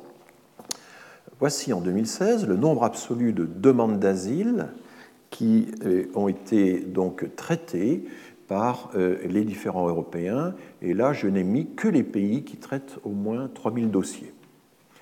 ils sont tous là. Et donc, c'est les barres mauves ou violettes. Et l'Allemagne a traité en 2016 750 000, 755 000 demandes d'asile. Chiffre évidemment euh, considérable. Et elle a, a, donné, rendu des décisions positives sur à peu près donc 440 000 euh, personnes. Le chiffre ne figure pas là, mais donc 440 000 sur 750 000, c'est, elle a accepté euh, un peu moins de 60 des demandeurs d'asile qui s'étaient présentés sur son territoire. Que deviennent les 40 autres pourcents Une partie arrive en France. Hein. Une partie euh, reflue en France. Les déboutés du droit d'asile allemand arrivent notamment en France. Et certains ont attendu en Allemagne pendant deux ans et ont eu le temps d'apprendre l'allemand. C'est ce qu'on a pu observer à, à Mais vous voyez, alors la France, dans cette affaire, arrive au second rang par le nombre des dossiers qui ont été traités alors, ce ne sont pas des gens qui sont arrivés nécessairement dans l'année, il y a pu y avoir du retard, etc. Mais enfin, il faut bien prendre une base. Donc, il y a eu euh, presque 130 000 dossiers traités par la France en 2016, avec beaucoup moins de euh, réponses positives, en gros 27% et pas 59%. Une des explications, c'est que la part des Syriens était considérable euh, du côté allemand, alors que chez nous, elle était beaucoup plus faible. On avait davantage de demandeurs de la Corne de l'Afrique, mais aussi de pays comme l'Albanie. Ça explique en partie, en partie seulement, quand on fait des simulations, le fait que nous ayons un taux euh, de décision positive aussi faible. Je précise que dans ces décisions positives, euh, qui sont recensées trimestre par trimestre par Eurostat, par une décision prise par tous les membres de l'Union européenne, tous les pays devaient euh, assembler leurs statistiques, euh, eh bien, euh, il y a les décisions de première et de seconde instance, mais il y a aussi la protection subsidiaire, qui est une forme qui offre moins de garanties, en tout cas moins durable que la Convention de Genève. Alors j'ai déjà euh, expliqué, mais je reviens là-dessus. Donc la France arrive au deuxième rang par le nombre de dossiers traités, loin derrière l'Allemagne, au quatrième par le nombre de décisions euh, positives, et vous voyez qu'il y a la Suède, l'Italie, l'Autriche, etc., qui arrivent, euh, se présentent dans les, rangs suivants. Maintenant, quand on représente ceci proportionnellement à la population, non pas en pourcentage, mais en pour millionnage, si j'ose dire, par million d'habitants, euh, ça donne ceci, et j'ai l'habitude, donc, quand j'ai des fins de courbe comme ça, de loger la partie euh, finale du tableau euh, à droite, et ça devient plus lisible. Et vous voyez que le record, ça a été la Suède, 7000 protections, décisions positives de protection accordées pour un million d'habitants en Suède, 5000 en Allemagne, 3600 en Autriche, etc. La moyenne européenne est à 1400, et la France est là avec 530 euh, décisions positives pour un million d'habitants. Donc nous sommes au 16e rang en 2016 pour euh, la protection. Et là, j'insiste beaucoup sur ce schéma qui est très peu connu. Ce sont des données qui sont publiées. Il faut dire que les données publiées par Eurostat sont un peu compliquées. Hein. Il faut additionner toute une série de tableaux pour arriver à ce résultat-là. Il faut aller chercher les populations des pays en question parce que c'est pas dans le même dans le même tableau. Bon, c'est pas c'est pas extraordinairement compliqué, mais enfin c'est un peu laborieux, quoi. Et il n'y a pas un schéma vraiment clair qui vous présente euh, ce que je vous présente là. Voilà, voilà un peu le. donc moi je ne suis qu'un intermédiaire dans cette affaire. Je n'ai rien inventé. Hein. ce sont vraiment les chiffres les plus officiels qui soient, simplement euh, présentés euh, de façon je crois, aussi clair que possible. Et vous voyez ici la fin du classement avec euh, là des chiffres totalement dérisoires, puisque 10 protections ou 24 protections pour un million d'habitants, euh, c'est rien, c'est voisin de zéro. Quand on regarde 2017, euh, chiffre que nous avons donc depuis deux mois maintenant, depuis un mois à peu près, alors la situation a changé, les, chiffres sont plus bas d'abord euh, globalement. Hein, euh, la moyenne européenne est à, est à 1000 alors qu'elle était à 1400 en 2016. Donc en 2017, vous avez déjà le reflux, la refermeture des frontières, toutes les décisions qui ont été prises de d'empêcher les demandeurs d'asile de se présenter sur leur territoire et, de formuler leurs demandes, l'accord avec la Turquie, etc. Tout ceci donc a, eu un impact évidemment euh, très direct sur les chiffres. Euh, où est la France là-dedans? Elle a un peu amélioré sa position parce qu'elle traite aussi avec retard des dossiers des années précédentes. Et donc euh, nous sommes en 13e position et non plus en 16e. Mais enfin, on est quand on est quand même très loin du haut du, classement. Donc 600, 610 euh, réfugiés, enfin protection, décision positive de refuge, décision positive de protection accordée aux demandeurs en 2017, 610 contre, je le répète, 530 en 2016. Voilà là où nous en sommes. Alors le Royaume-Uni, dans les deux cas, euh, en a fait à peu près deux fois moins que nous. Euh, L'Irlande a suivi le Royaume-Uni, ils sont toujours très proches.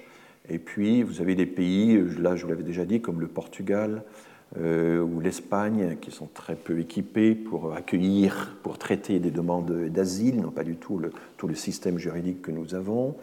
Euh, et puis tous les anciens pays communistes, revendiquant ou leur catholicisme ou leur orthodoxie, mais n'ayant pas non plus le passé colonial expliquerait que des flux migratoires se seraient déjà frayés de longue date pour euh, arriver, arriver chez nous. Donc plusieurs causes s'additionnent. Ce sur quoi je voulais insister, c'est le fait que euh, nous nous euh, sommes fascinés évidemment par le personnage de Viktor Orban, mais en réalité, tous les pays de cette zone font exactement la même chose, avec le même résultat. C'est vraiment très frappant. La Bulgarie l'agit un peu différemment parce que elle est juste aux frontières, elle est exposée, elle est soumise à des, pressions très fortes. Mais enfin, euh, voilà euh, l'Europe telle qu'elle est aujourd'hui, une Europe formidablement divisée, une Europe euh, où les comportements varient, en 2016 de, 1, à, de, 1 à 700, hein, entre 10 et 7000, et là de 1 à, à, 400. Hein. Ce sont des écarts considérables, absolument considérables. J'ai beaucoup de mal, je dois le dire, là je fais une petite parenthèse, à entendre des déclarations toutes récentes de nos gouvernants euh, faisant, un peu la leçon au reste de l'Europe sur la façon dont on pourrait euh, gérer euh, la crise migratoire. Je ne trouve pas que nous soyons spécialement bien placés pour le faire. Hein. C'est quand même très clair et j'aimerais qu'on regarde un peu les réalités comme celles que je vous montre là, qui sont des réalités accessible, public, enfin bon, avant euh, de, euh, de faire de grands discours. Euh, je voudrais d'ailleurs vous lire à ce sujet un texte qui, qui introduit le livre, le très beau livre de Delphine Diaz, cette jeune historienne qui a étudié l'asile et le refuge au XIXe siècle en France et qui est en train de faire un projet européen qui s'étend à l'Europe. Ce livre a été publié donc chez Armand Collin, Un asile pour tous les peuples, point d'interrogation, exilés et réfugiés étrangers en France au cours du 1er 19e siècle, Delphine Diaz. Et voilà comment l'ouvrage euh, commence. Été 1849, un bateau venu de Trieste, le Gian Matteo, transportant à son bord presque 200 réfugiés polonais d'opinion démocrate déportés par l'Autriche vers les États-Unis, approche les côtes françaises. Les passagers qui se sont mutinés contre l'équipage implorent la France de pouvoir débarquer sur son sol, arguant de la tradition d'hospitalité du pays. Pourtant, le gouvernement hésite avant d'accepter, non sans réticence, de diriger le bateau vers l'Algérie. Les Polonais sont finalement autorisés à toucher terre sans obtenir la reconnaissance officielle et financière de leur statut de réfugiés. Et Delphine Diaz continue, l'image de ce navire à la dérive, rejeté des grands ports méditerranéens français, et dont les passagers sont finalement interdits de débarquer, nous rappelle comment la migration politique commence souvent par une histoire d'eau, pour reprendre la formule de Nancy Green, qui est cette chercheuse franco-américaine, directrice d'études à l'UHESS, qui a étudié aussi ça. Il y a un autre grand parallèle à faire qui n'est pas très connu et qui gagnerait à l'être davantage, même s'il y a eu euh, plusieurs euh, romans qui se sont emparés de cette histoire, c'est l'affaire du Saint-Louis. Peut-être que vous connaissez cette histoire, alors je ne l'ai pas ici, mais le Saint-Louis, c'est un bateau de réfugiés euh, juifs qui euh, avait été expulsé euh, par l'Allemagne donc en 1939 et qui devait aller aux États-Unis. Finalement, on les autorise à aller à Cuba, mais à Cuba, le gouvernement refuse de les accueillir. Qui gouverne les États-Unis à l'époque ben, C'est Roosevelt. Les quotas fonctionnent. Il n'y a que 27 000 places pour accueillir des réfugiés venant ou des migrants venant d'Allemagne. Et les 27 000 places sont déjà saturées. Et donc, il n'est pas question d'accueillir les. Alors, ils étaient plusieurs centaines hein, de passagers euh, de navigants sur le Saint-Louis. Ils errent le long des côtes américaines sans trouver de port où ils repartent. Finalement, ils repartent en Europe. Et euh, ils sont accueillis euh, en Angleterre, aux Pays-Bas. On a le bilan, à peu près la moitié de ces passagers ont été raflés ont fini leur vie dans les, camps parce qu'on ne les a pas acceptés. Euh, dans, euh, voilà. Et Roosevelt, à l'époque, avait un grand argument, c'est que d'abord, il cherchait à être élu pour la troisième fois, et c'était un peu compliqué. Et, puis, il y avait l'opinion publique, les sondages sévissaient déjà à l'époque. Et un sondage venait d'être publié qui disait que 84% de la de l'opinion publique américaine était contre tout relâchement sur les quotas. Donc l'opinion publique euh, vous voyez, l'opinion publique peut parfois se, tromper quand même. Évidemment, c'est facile de dire ça maintenant avec le recul de l'histoire. Mais il est quand même. Vous avez des chercheurs qui nous disent Oh, ah, cessez de nous bassiner avec les années 30, euh, ce modèle est ancien. Enfin, je suis désolé, les leçons de l'histoire sont quand même intéressantes. Elles sont importantes. Et les deux parallèles que je viens de vous faire au milieu du 19e siècle et dans les années 30 sur euh, ces bateaux qui attendent désespérément de pouvoir débarquer, je pense qu'il faut toujours les garder en mémoire. Alors, nous allons passer maintenant à, la migration euh, plus ordinaire, euh, parce qu'il faut avoir un tableau euh, complet et équilibré des différents types de, de migration, mais peut-être est-il temps de faire une pause. Je crois que c'est l'heure de faire la pause. Et donc là, nous passons à, autre chose, qui est ce que j'appelle la migration ordinaire. Ce sont les titres de séjour que les préfectures délivrent euh, donc euh, année après année. Alors d'où sait-on ça? Vous êtes intéressé, je le vois par vos questions, sur les sources. Là, c'est le fichier euh, AGDREF, l'application de gestion des résidents étrangers en France. Je crois que c'est ça le, développement du sigle. Et ce fichier AGDREF est une, quelque chose de relativement récent. On peut dire que c'est à partir de 1900. Pardon, pardon. Merci. J'oublie toujours de. Voilà. C'est bon. Ça va venir. C'est bon, il faut un peu de. Euh, parce que pendant longtemps, euh, les demandes de titres euh, étaient réparties entre les préfectures. On pouvait demander un titre de séjour à plusieurs préfectures à la fois.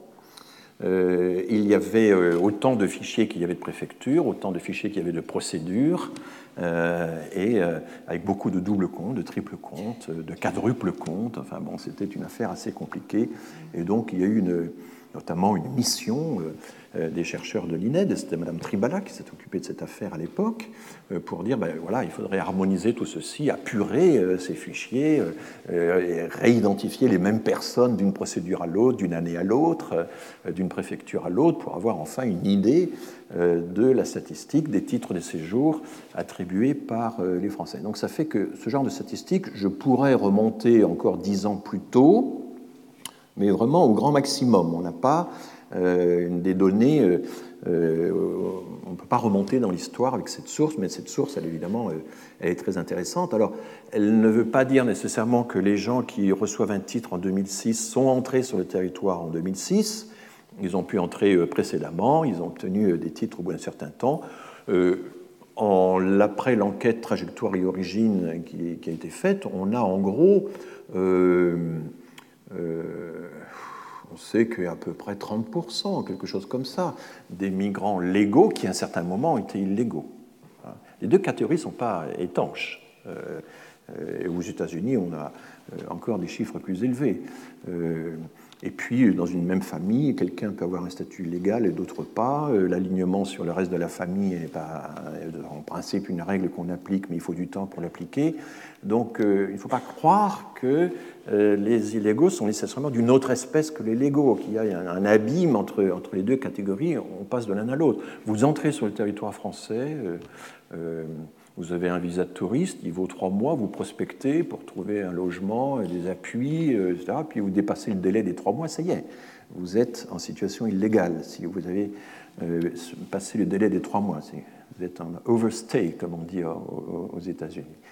Euh, ça peut se faire rapidement. Hein. Et puis vous pouvez de nouveau revenir dans la légalité, etc. Donc, bon. En tout cas, euh, c'est l'année où euh, les personnes obtiennent pour la première fois un titre de séjour d'au moins un an. C'est ça euh, la, définition qui donc correspond à la définition internationale de, l'immigration, comme vous le savez à présent.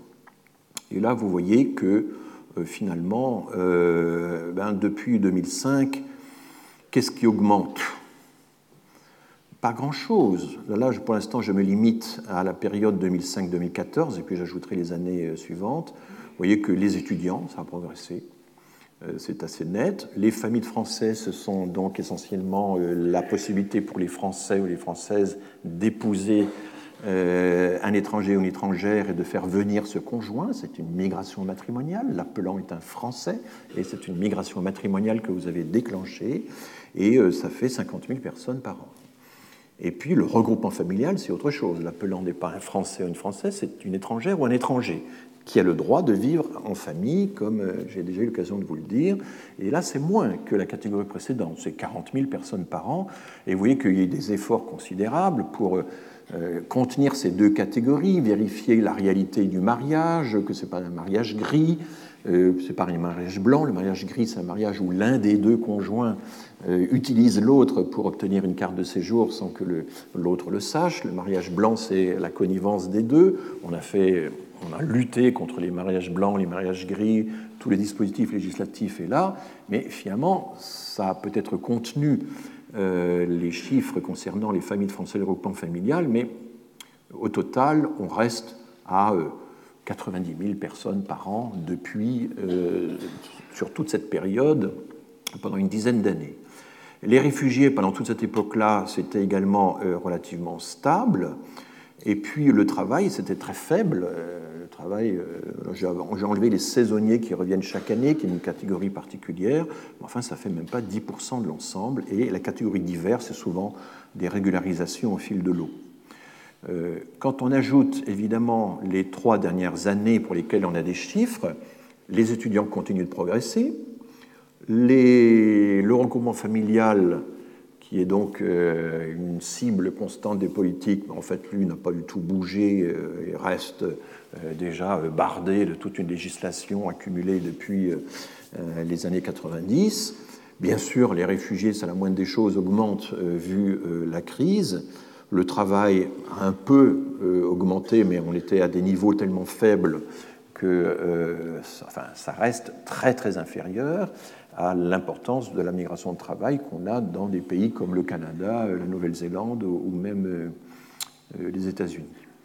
Voilà un peu le tableau. Et j'ai marqué les césures politiques, mais vous voyez que les césures politiques ne comptent pas beaucoup dans l'ensemble. On ne peut pas dire qu'elles aient fait beaucoup bouger les choses. Alors quand on additionne tout ça, il y a un creux qui apparaît en 2007, qui est lié assez largement à l'application de la grande loi de 2006 la grande loi Sarkozy de 2006, qui a un peu retardé tous les dossiers, qui a perturbé euh, un peu toutes les administrations. C'est la création du ministère de l'immigration, euh, confié à, M. Hortefeux.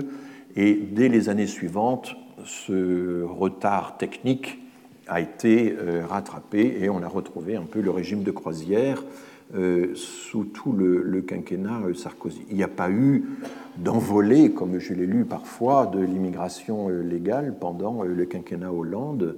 Euh, Ce n'est pas du tout ce qu'on observe, à moins d'inclure les étudiants là-dedans.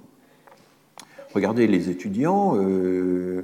voici les cinq pays de l'OCDE qui ont tiré le plus d'étudiants étrangers en 2015. Et vous voyez que la France est en cinquième position, ce sont des effectifs absolus, mais vous voyez que les États-Unis continuent d'accroître euh, la part des étudiants étrangers, d'accueillir de plus en plus d'étudiants étrangers, 640 000 étudiants euh, étrangers aux États-Unis, c'est quand même euh, considérable hein, par rapport à nos 70 000. le Royaume-Uni a beaucoup chuté depuis les années 2010. L'Australie, par contre, se ferait devient importante, le Japon, le Canada. Il y a d'autres pays qui n'apparaissent pas ici, mais qui commencent à prendre de l'importance. C'est la Chine, et, mais aussi l'Arabie saoudite, qui essaie d'accueillir le plus possible des étudiants, notamment euh, d'Afrique, par exemple, ou d'Asie, et qui commence à concurrencer euh, Campus France, euh, qui est l'agence française chargée de faire rayonner, d'attirer des étudiants étrangers. Ça fait partie de notre politique d'influence, comme on dit.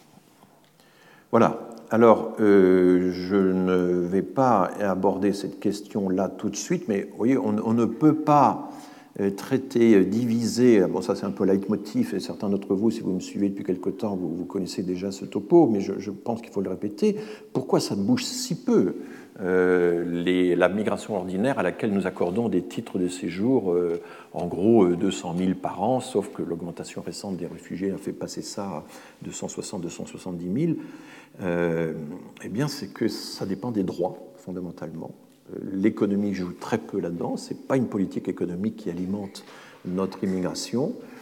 Et donc, chaque fois qu'un politique vous dit mais il faut diviser par deux les 200 000 titres de séjour qu'on accorde, ou il faut les diviser par 10 ou par 20, comme euh, l'avait dit Marine Le Pen euh, avant la de, dernière campagne présidentielle. Euh, on fait comment?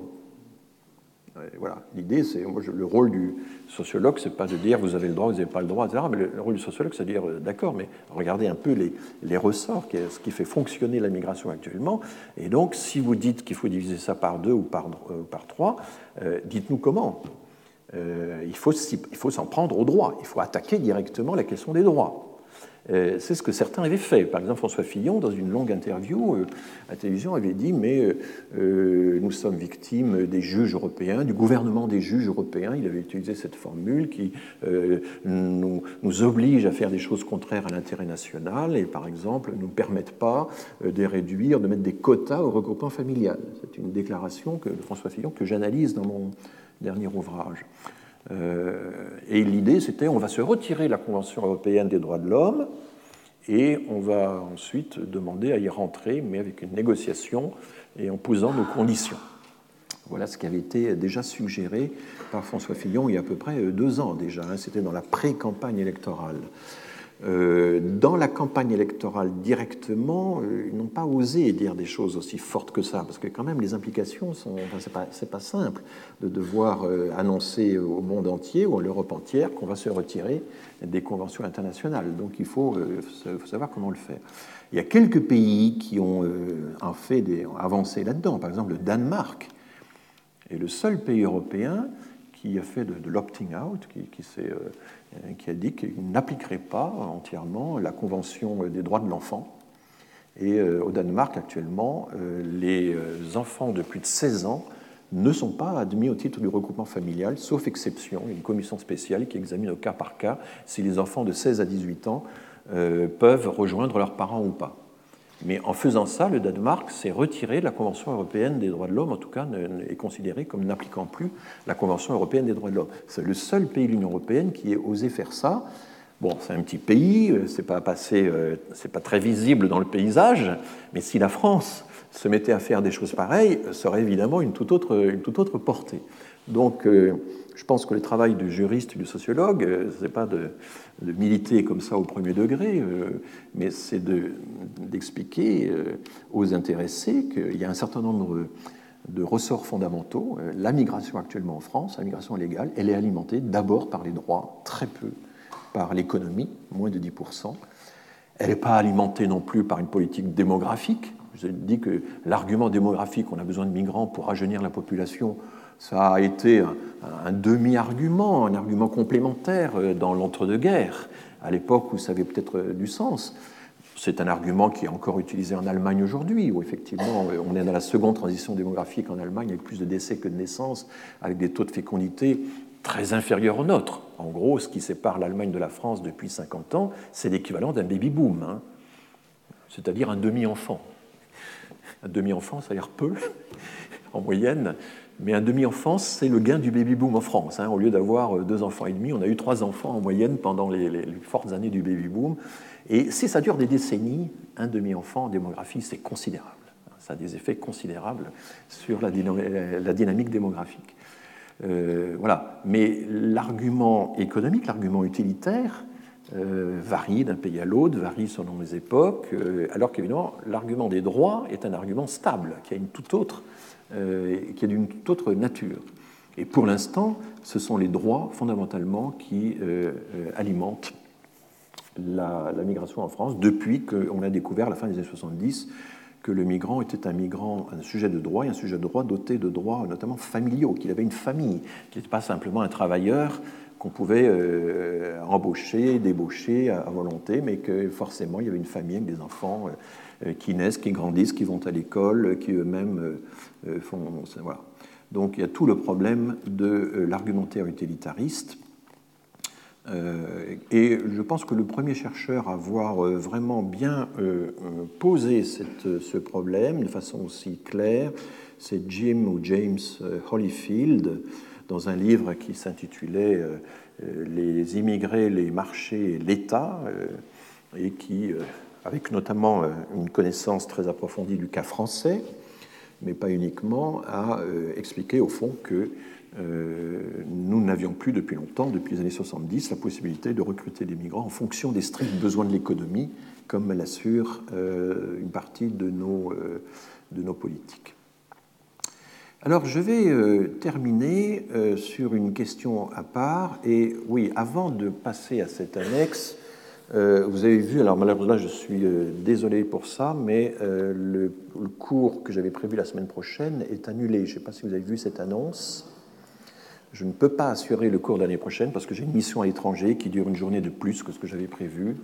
Et donc, euh, le cours que je vous fais là est le dernier de l'année. Hein. Je suis intervenu en, fin d'année. J'avais cru euh, pouvoir caser mes, mes quatre cours avec euh, un emploi du temps un peu spécial. je ne peux pas malheureusement assurer le quatrième cours. Donc, les cours reprendront en janvier vous avez euh, le temps de vous y préparer. et ce sera le jeudi, le jeudi matin, euh, cette fois de façon tout à fait régulière, en, janvier-février. Vous aurez euh, les, les 14 heures que je suis tenu de vous faire. Voilà. Je vais terminer donc sur une question assez intéressante qui est au fond, est-ce qu'on peut prévoir l'émigration des prochaines années?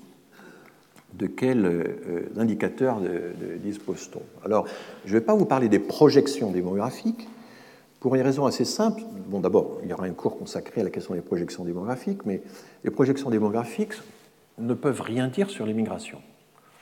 Euh, vous pouvez, quand vous faites des projections démographiques, dire, ben voilà, euh, année après année, tranche d'âge par tranche d'âge, pour les deux sexes, voilà comment je peux faire évoluer la mortalité, euh, la natalité, euh, voilà.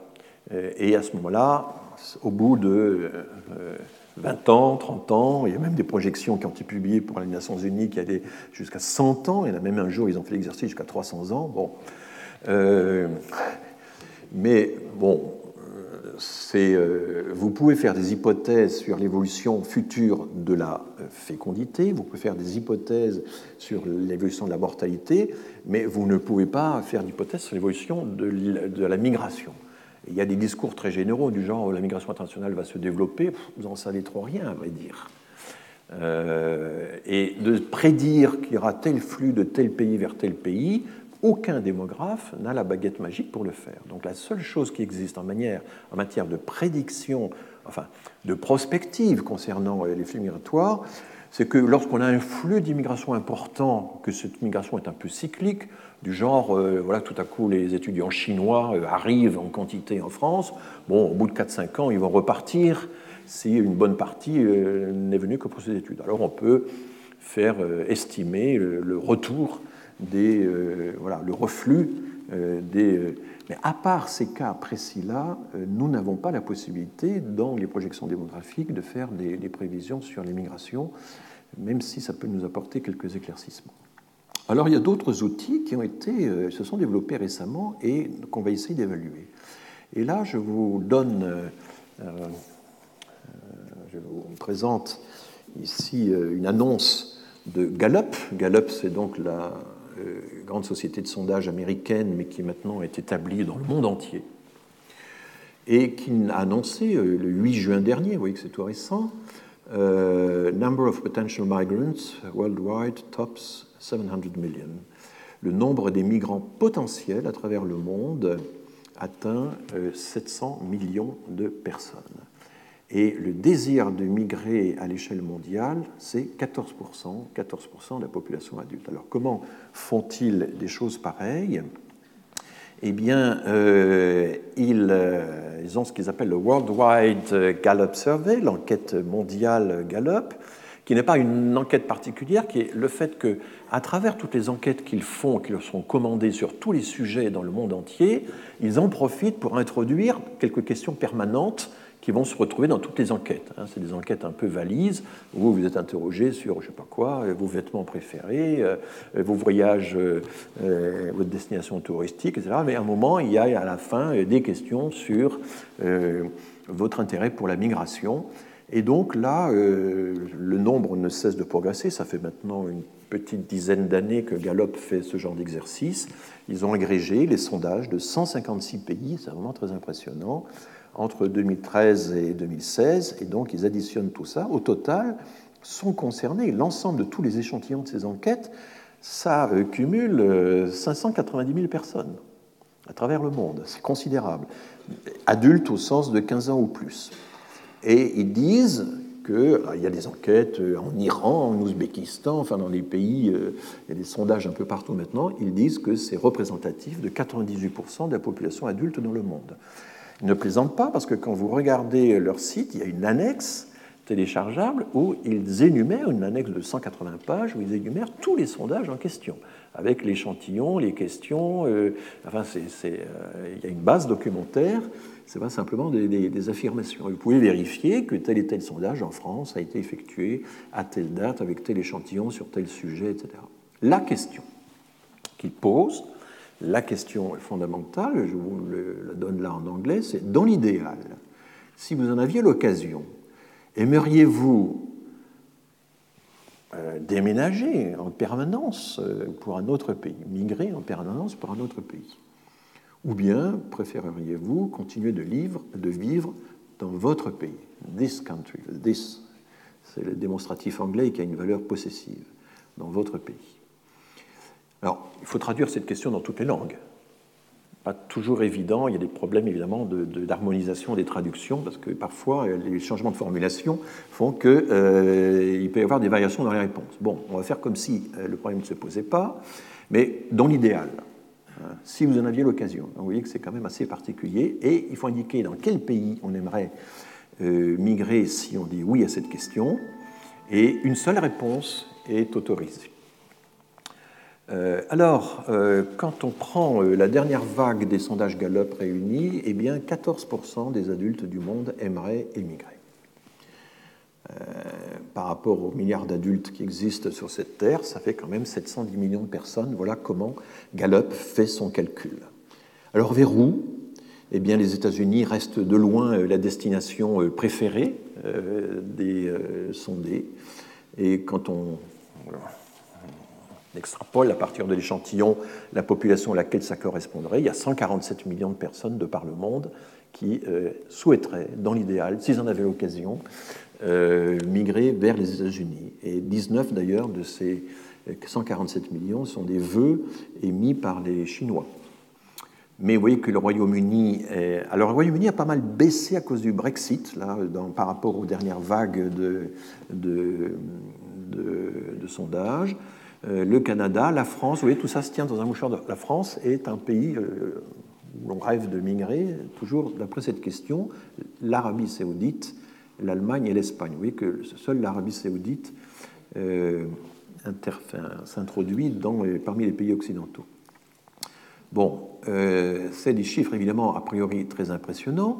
Et la région du monde qui souhaite le plus immigrer, émigrer, quitter son pays pour vivre en permanence dans un autre, euh, c'est les pays, du, euh, les, pays du, au sud du Sahara, 34% des adultes du, euh, au sud du Sahara souhaiteraient quitter leur pays. Et là, vous avez leur destination. Alors, la France est qu'une petite partie. On n'est pas si attractif que ça pour les subsahariens, c'est d'abord les États-Unis, le Royaume-Uni. Là, évidemment, vous avez le poids du Nigeria. Parce que le Nigeria, je rappelle que le Nigeria, c'est la moitié de l'Afrique euh, subsaharienne. Le Nigeria, c'est 190 millions d'habitants. Euh, c'est la moitié des États-Unis, à peu près. Voilà, un peu les. Et vous avez 14% euh, dans un autre pays d'Afrique subsaharienne. Donc on est très éloigné des réalités dont je vous ai beaucoup parlé, qui est qu'en fait, les deux tiers de la migration subsaharienne actuellement se font à l'intérieur d'un pays euh, au sud du Sahara et non pas euh, un septième comme vous le voyez ici.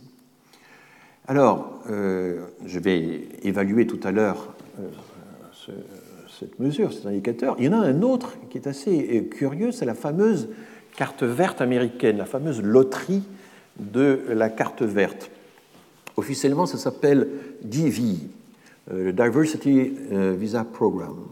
Euh, c'est un programme voté par le Congrès chaque année. Vous savez que euh, Donald Trump euh, voudrait le supprimer, qui en réalité représente seulement 5% de tous les visas d'entrée aux États-Unis. Mais l'idée, c'est utilisons cette formule pour diversifier un peu nos, les origines des migrants.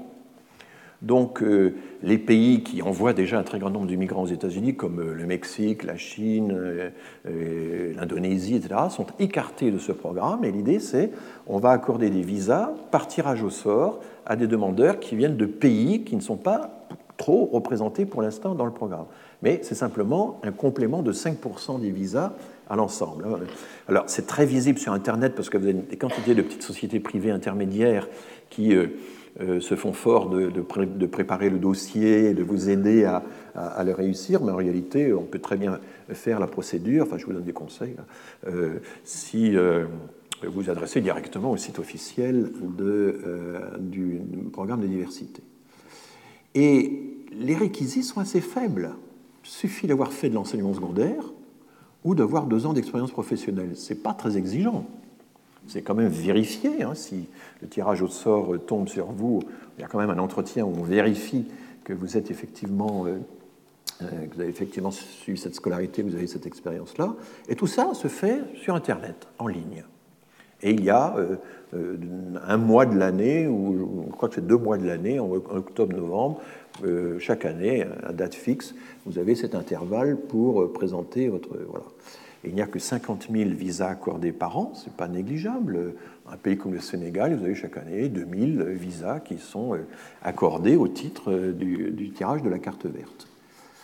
Et euh, qu'est-ce que ça donne? Alors avant de voir les pays, vous allez voir les quantités, le succès phénoménal de cette loterie, puisque actuellement vous avez 23 millions de personnes de par le monde qui ont candidaté en ligne pour la carte verte américaine au programme de diversité. 23 millions. Il y a eu des fluctuations, ça dépendait. Je vous rappelle que la liste des pays éligibles à ce programme varie, elle, est, régulièrement modifiée. Enfin, vous voyez que les quantités sont vraiment très importantes 16, 20 millions, 12, etc. Il y a une forte montée récemment, et ceci, c'est en comptant les candidats directs et leur famille euh, qui donc euh, est prise en même temps qu'eux. Donc, euh, évidemment, un désir de migration qui s'exprime de cette façon-là. Euh, après, quand on regarde les nationalités, alors là, c'est en 2015, j'ai regardé hier les résultats de 2018, c'est à peu près la même liste de pays. La liste est étonnante. Il y a 1,7 million de Ghanéens qui ont euh, candidaté à la carte verte américaine. 1,4 million d'Ouzbeks. Donc il y a un potentiel migratoire peut-être pas négligeable du tout en Ouzbékistan. Si un jour il se passe quelque chose en Ouzbékistan, euh, euh, voilà.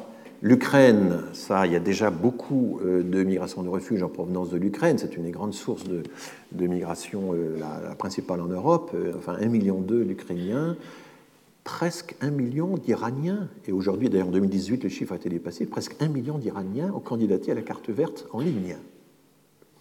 Alors il y a des pays où c'est pas possible. Par exemple, la Corée du Nord, elle est dans la liste. C'est possible, hein, vous avez le droit si vous êtes, mais il y a zéro candidature. Euh, c'est verrouillé. Vous pouvez pas, euh, ne pouvez pas candidater la carte verte si vous euh, vivez en Corée du Nord. Bon, voilà. il y a quelques pays comme ça. Il y en a deux ou trois de par le monde, dont la, Corée du Nord. Vous voyez que c'est quand même des chiffres assez impressionnants et ça donne un tableau de, de, potentiel migratoire, parce que évidemment, le, World Gallup Survey, lui, il n'y va pas par quatre chemins, il, il, considère que ça, c'est un index of potential migrants, c'est un indice de migration potentielle, et euh, il publie régulièrement des, des, des, lettres, enfin des, bulletins euh, annonçant et commentant ces, différentes, euh, ces différentes variations. Alors vous voyez la liste des pays qui n'étaient pas éligibles parce qu'ils fournissaient déjà suffisamment de migrants aux États-Unis, de grands pays quand même, hein, le Bangladesh, le Brésil, le Canada, bon, la Chine, la Colombie, euh, etc., les Philippines, la Corée du Sud, etc. Alors est-ce que tout ça c'est sérieux? Euh, évidemment, euh, dans l'idéal, quand vous avez très peu de réquisites, ou quand on vous dit dans l'idéal, si vous en aviez l'occasion, est-ce que. Euh, donc les questions idéales donnent des idées? Et puis ce qui est intéressant aussi, c'est d'un point de comparaison pas négligeable, c'est que quand vous regardez le World Gallup Survey, vous voyez que les Occidentaux, eux aussi, dans une proportion pas négligeable, rêvent de migrer. 27% des Allemands répondent oui à la question du Gallup. 27% des Britanniques. Alors nous, les Français, on n'est que 18%. Enfin, euh, s'ils en avaient l'occasion dans l'idéal, 18% des Français euh, déménageraient et quitteraient leur pays pour vivre ailleurs. En gros, c'est cinq fois plus que les émigrations euh, effectivement constatées, pour autant qu'on puisse les recenser. Enfin, c'est l'ordre de grandeur. Bon, il y a des instituts de démographie sérieux, comme l'Institut néerlandais, le NIDI, ou l'Institut français, l'INED, qui ont fait des enquêtes euh, sur ce sujet en posant euh, la question euh, Gallup typique. Tout ceci a été réexaminé récemment d'ailleurs pour le compte de l'Union européenne par une équipe italienne. Quand on dit, mais bon, dans l'idéal vous accepteriez d'immigrer, mais est-ce que vous, vous, envisagez de le faire dans les 12 prochains mois? Alors là, tout de suite, le chiffre déjà s'effondre il y a moins de 30% des candidats potentiels qui disent oui, je pense le faire dans les 12 mois. Puis quand vous posez euh, la question, euh, mais est-ce que vous avez commencé à faire des préparatifs?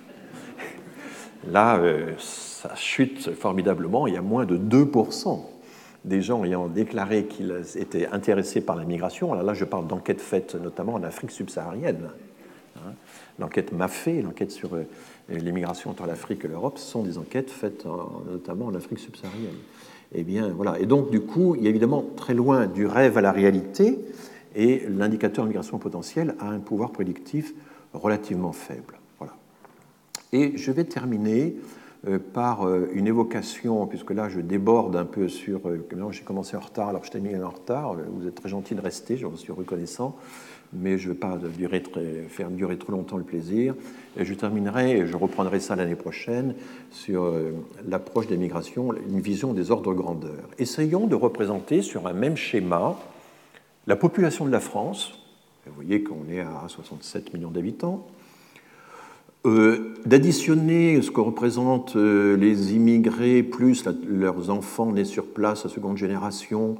Et euh, voyez, on arrive à cette, hauteur-là, on dépasse, voilà, on est à 13-14%, 13-14 millions. Les immigrés, c'est la moitié. Les demandeurs d'emploi, c'est 3 millions ou 4 ou 5 millions selon les définitions. Voilà un peu là. Et puis, essayons de représenter le total des entrées légales chaque année, la migration familiale, les migrants professionnels, les étudiants étrangers, etc.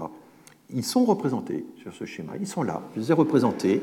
Ce sont ces, ces tout petits histogrammes là, à peine visibles, qui sont dans l'épaisseur du trait, ils sont là, mais ils sont à une autre échelle. On n'est pas en millions, quand on raisonne en millions, euh, ce n'est pas commensurable, évidemment. Et pourquoi? Parce que ce sont des des flux et non pas des stocks. Alors évidemment, ce n'est pas du tout le même ordre de grandeur.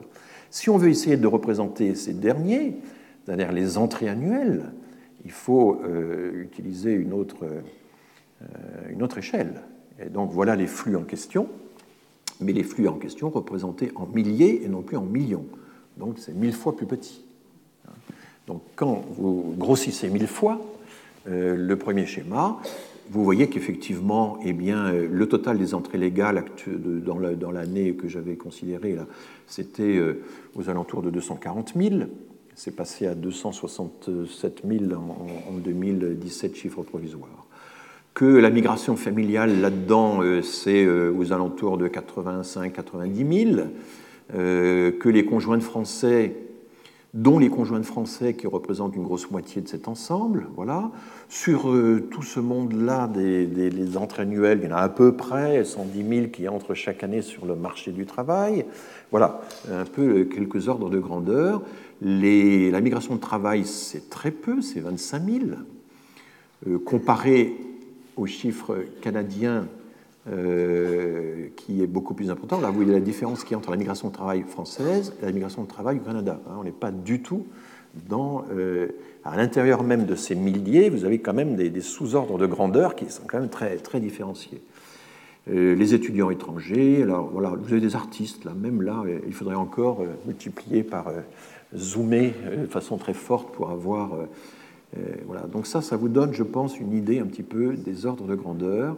Et quand vous voulez donc des millions versus des milliers, et quand vous voulez, par exemple, chiffrer ce que coûte l'immigration à la France ou ce qu'elle rapporte, ce qu'un certain nombre d'essayistes ont essayé de faire depuis plusieurs années, l'astuce de certains consiste à dire ah mais je vais travailler sur les stocks et pas sur les flux et à dire je vais essayer de voir ce que coûte l'ensemble des immigrés, les millions d'immigrés que, nous avons, et puis leurs enfants.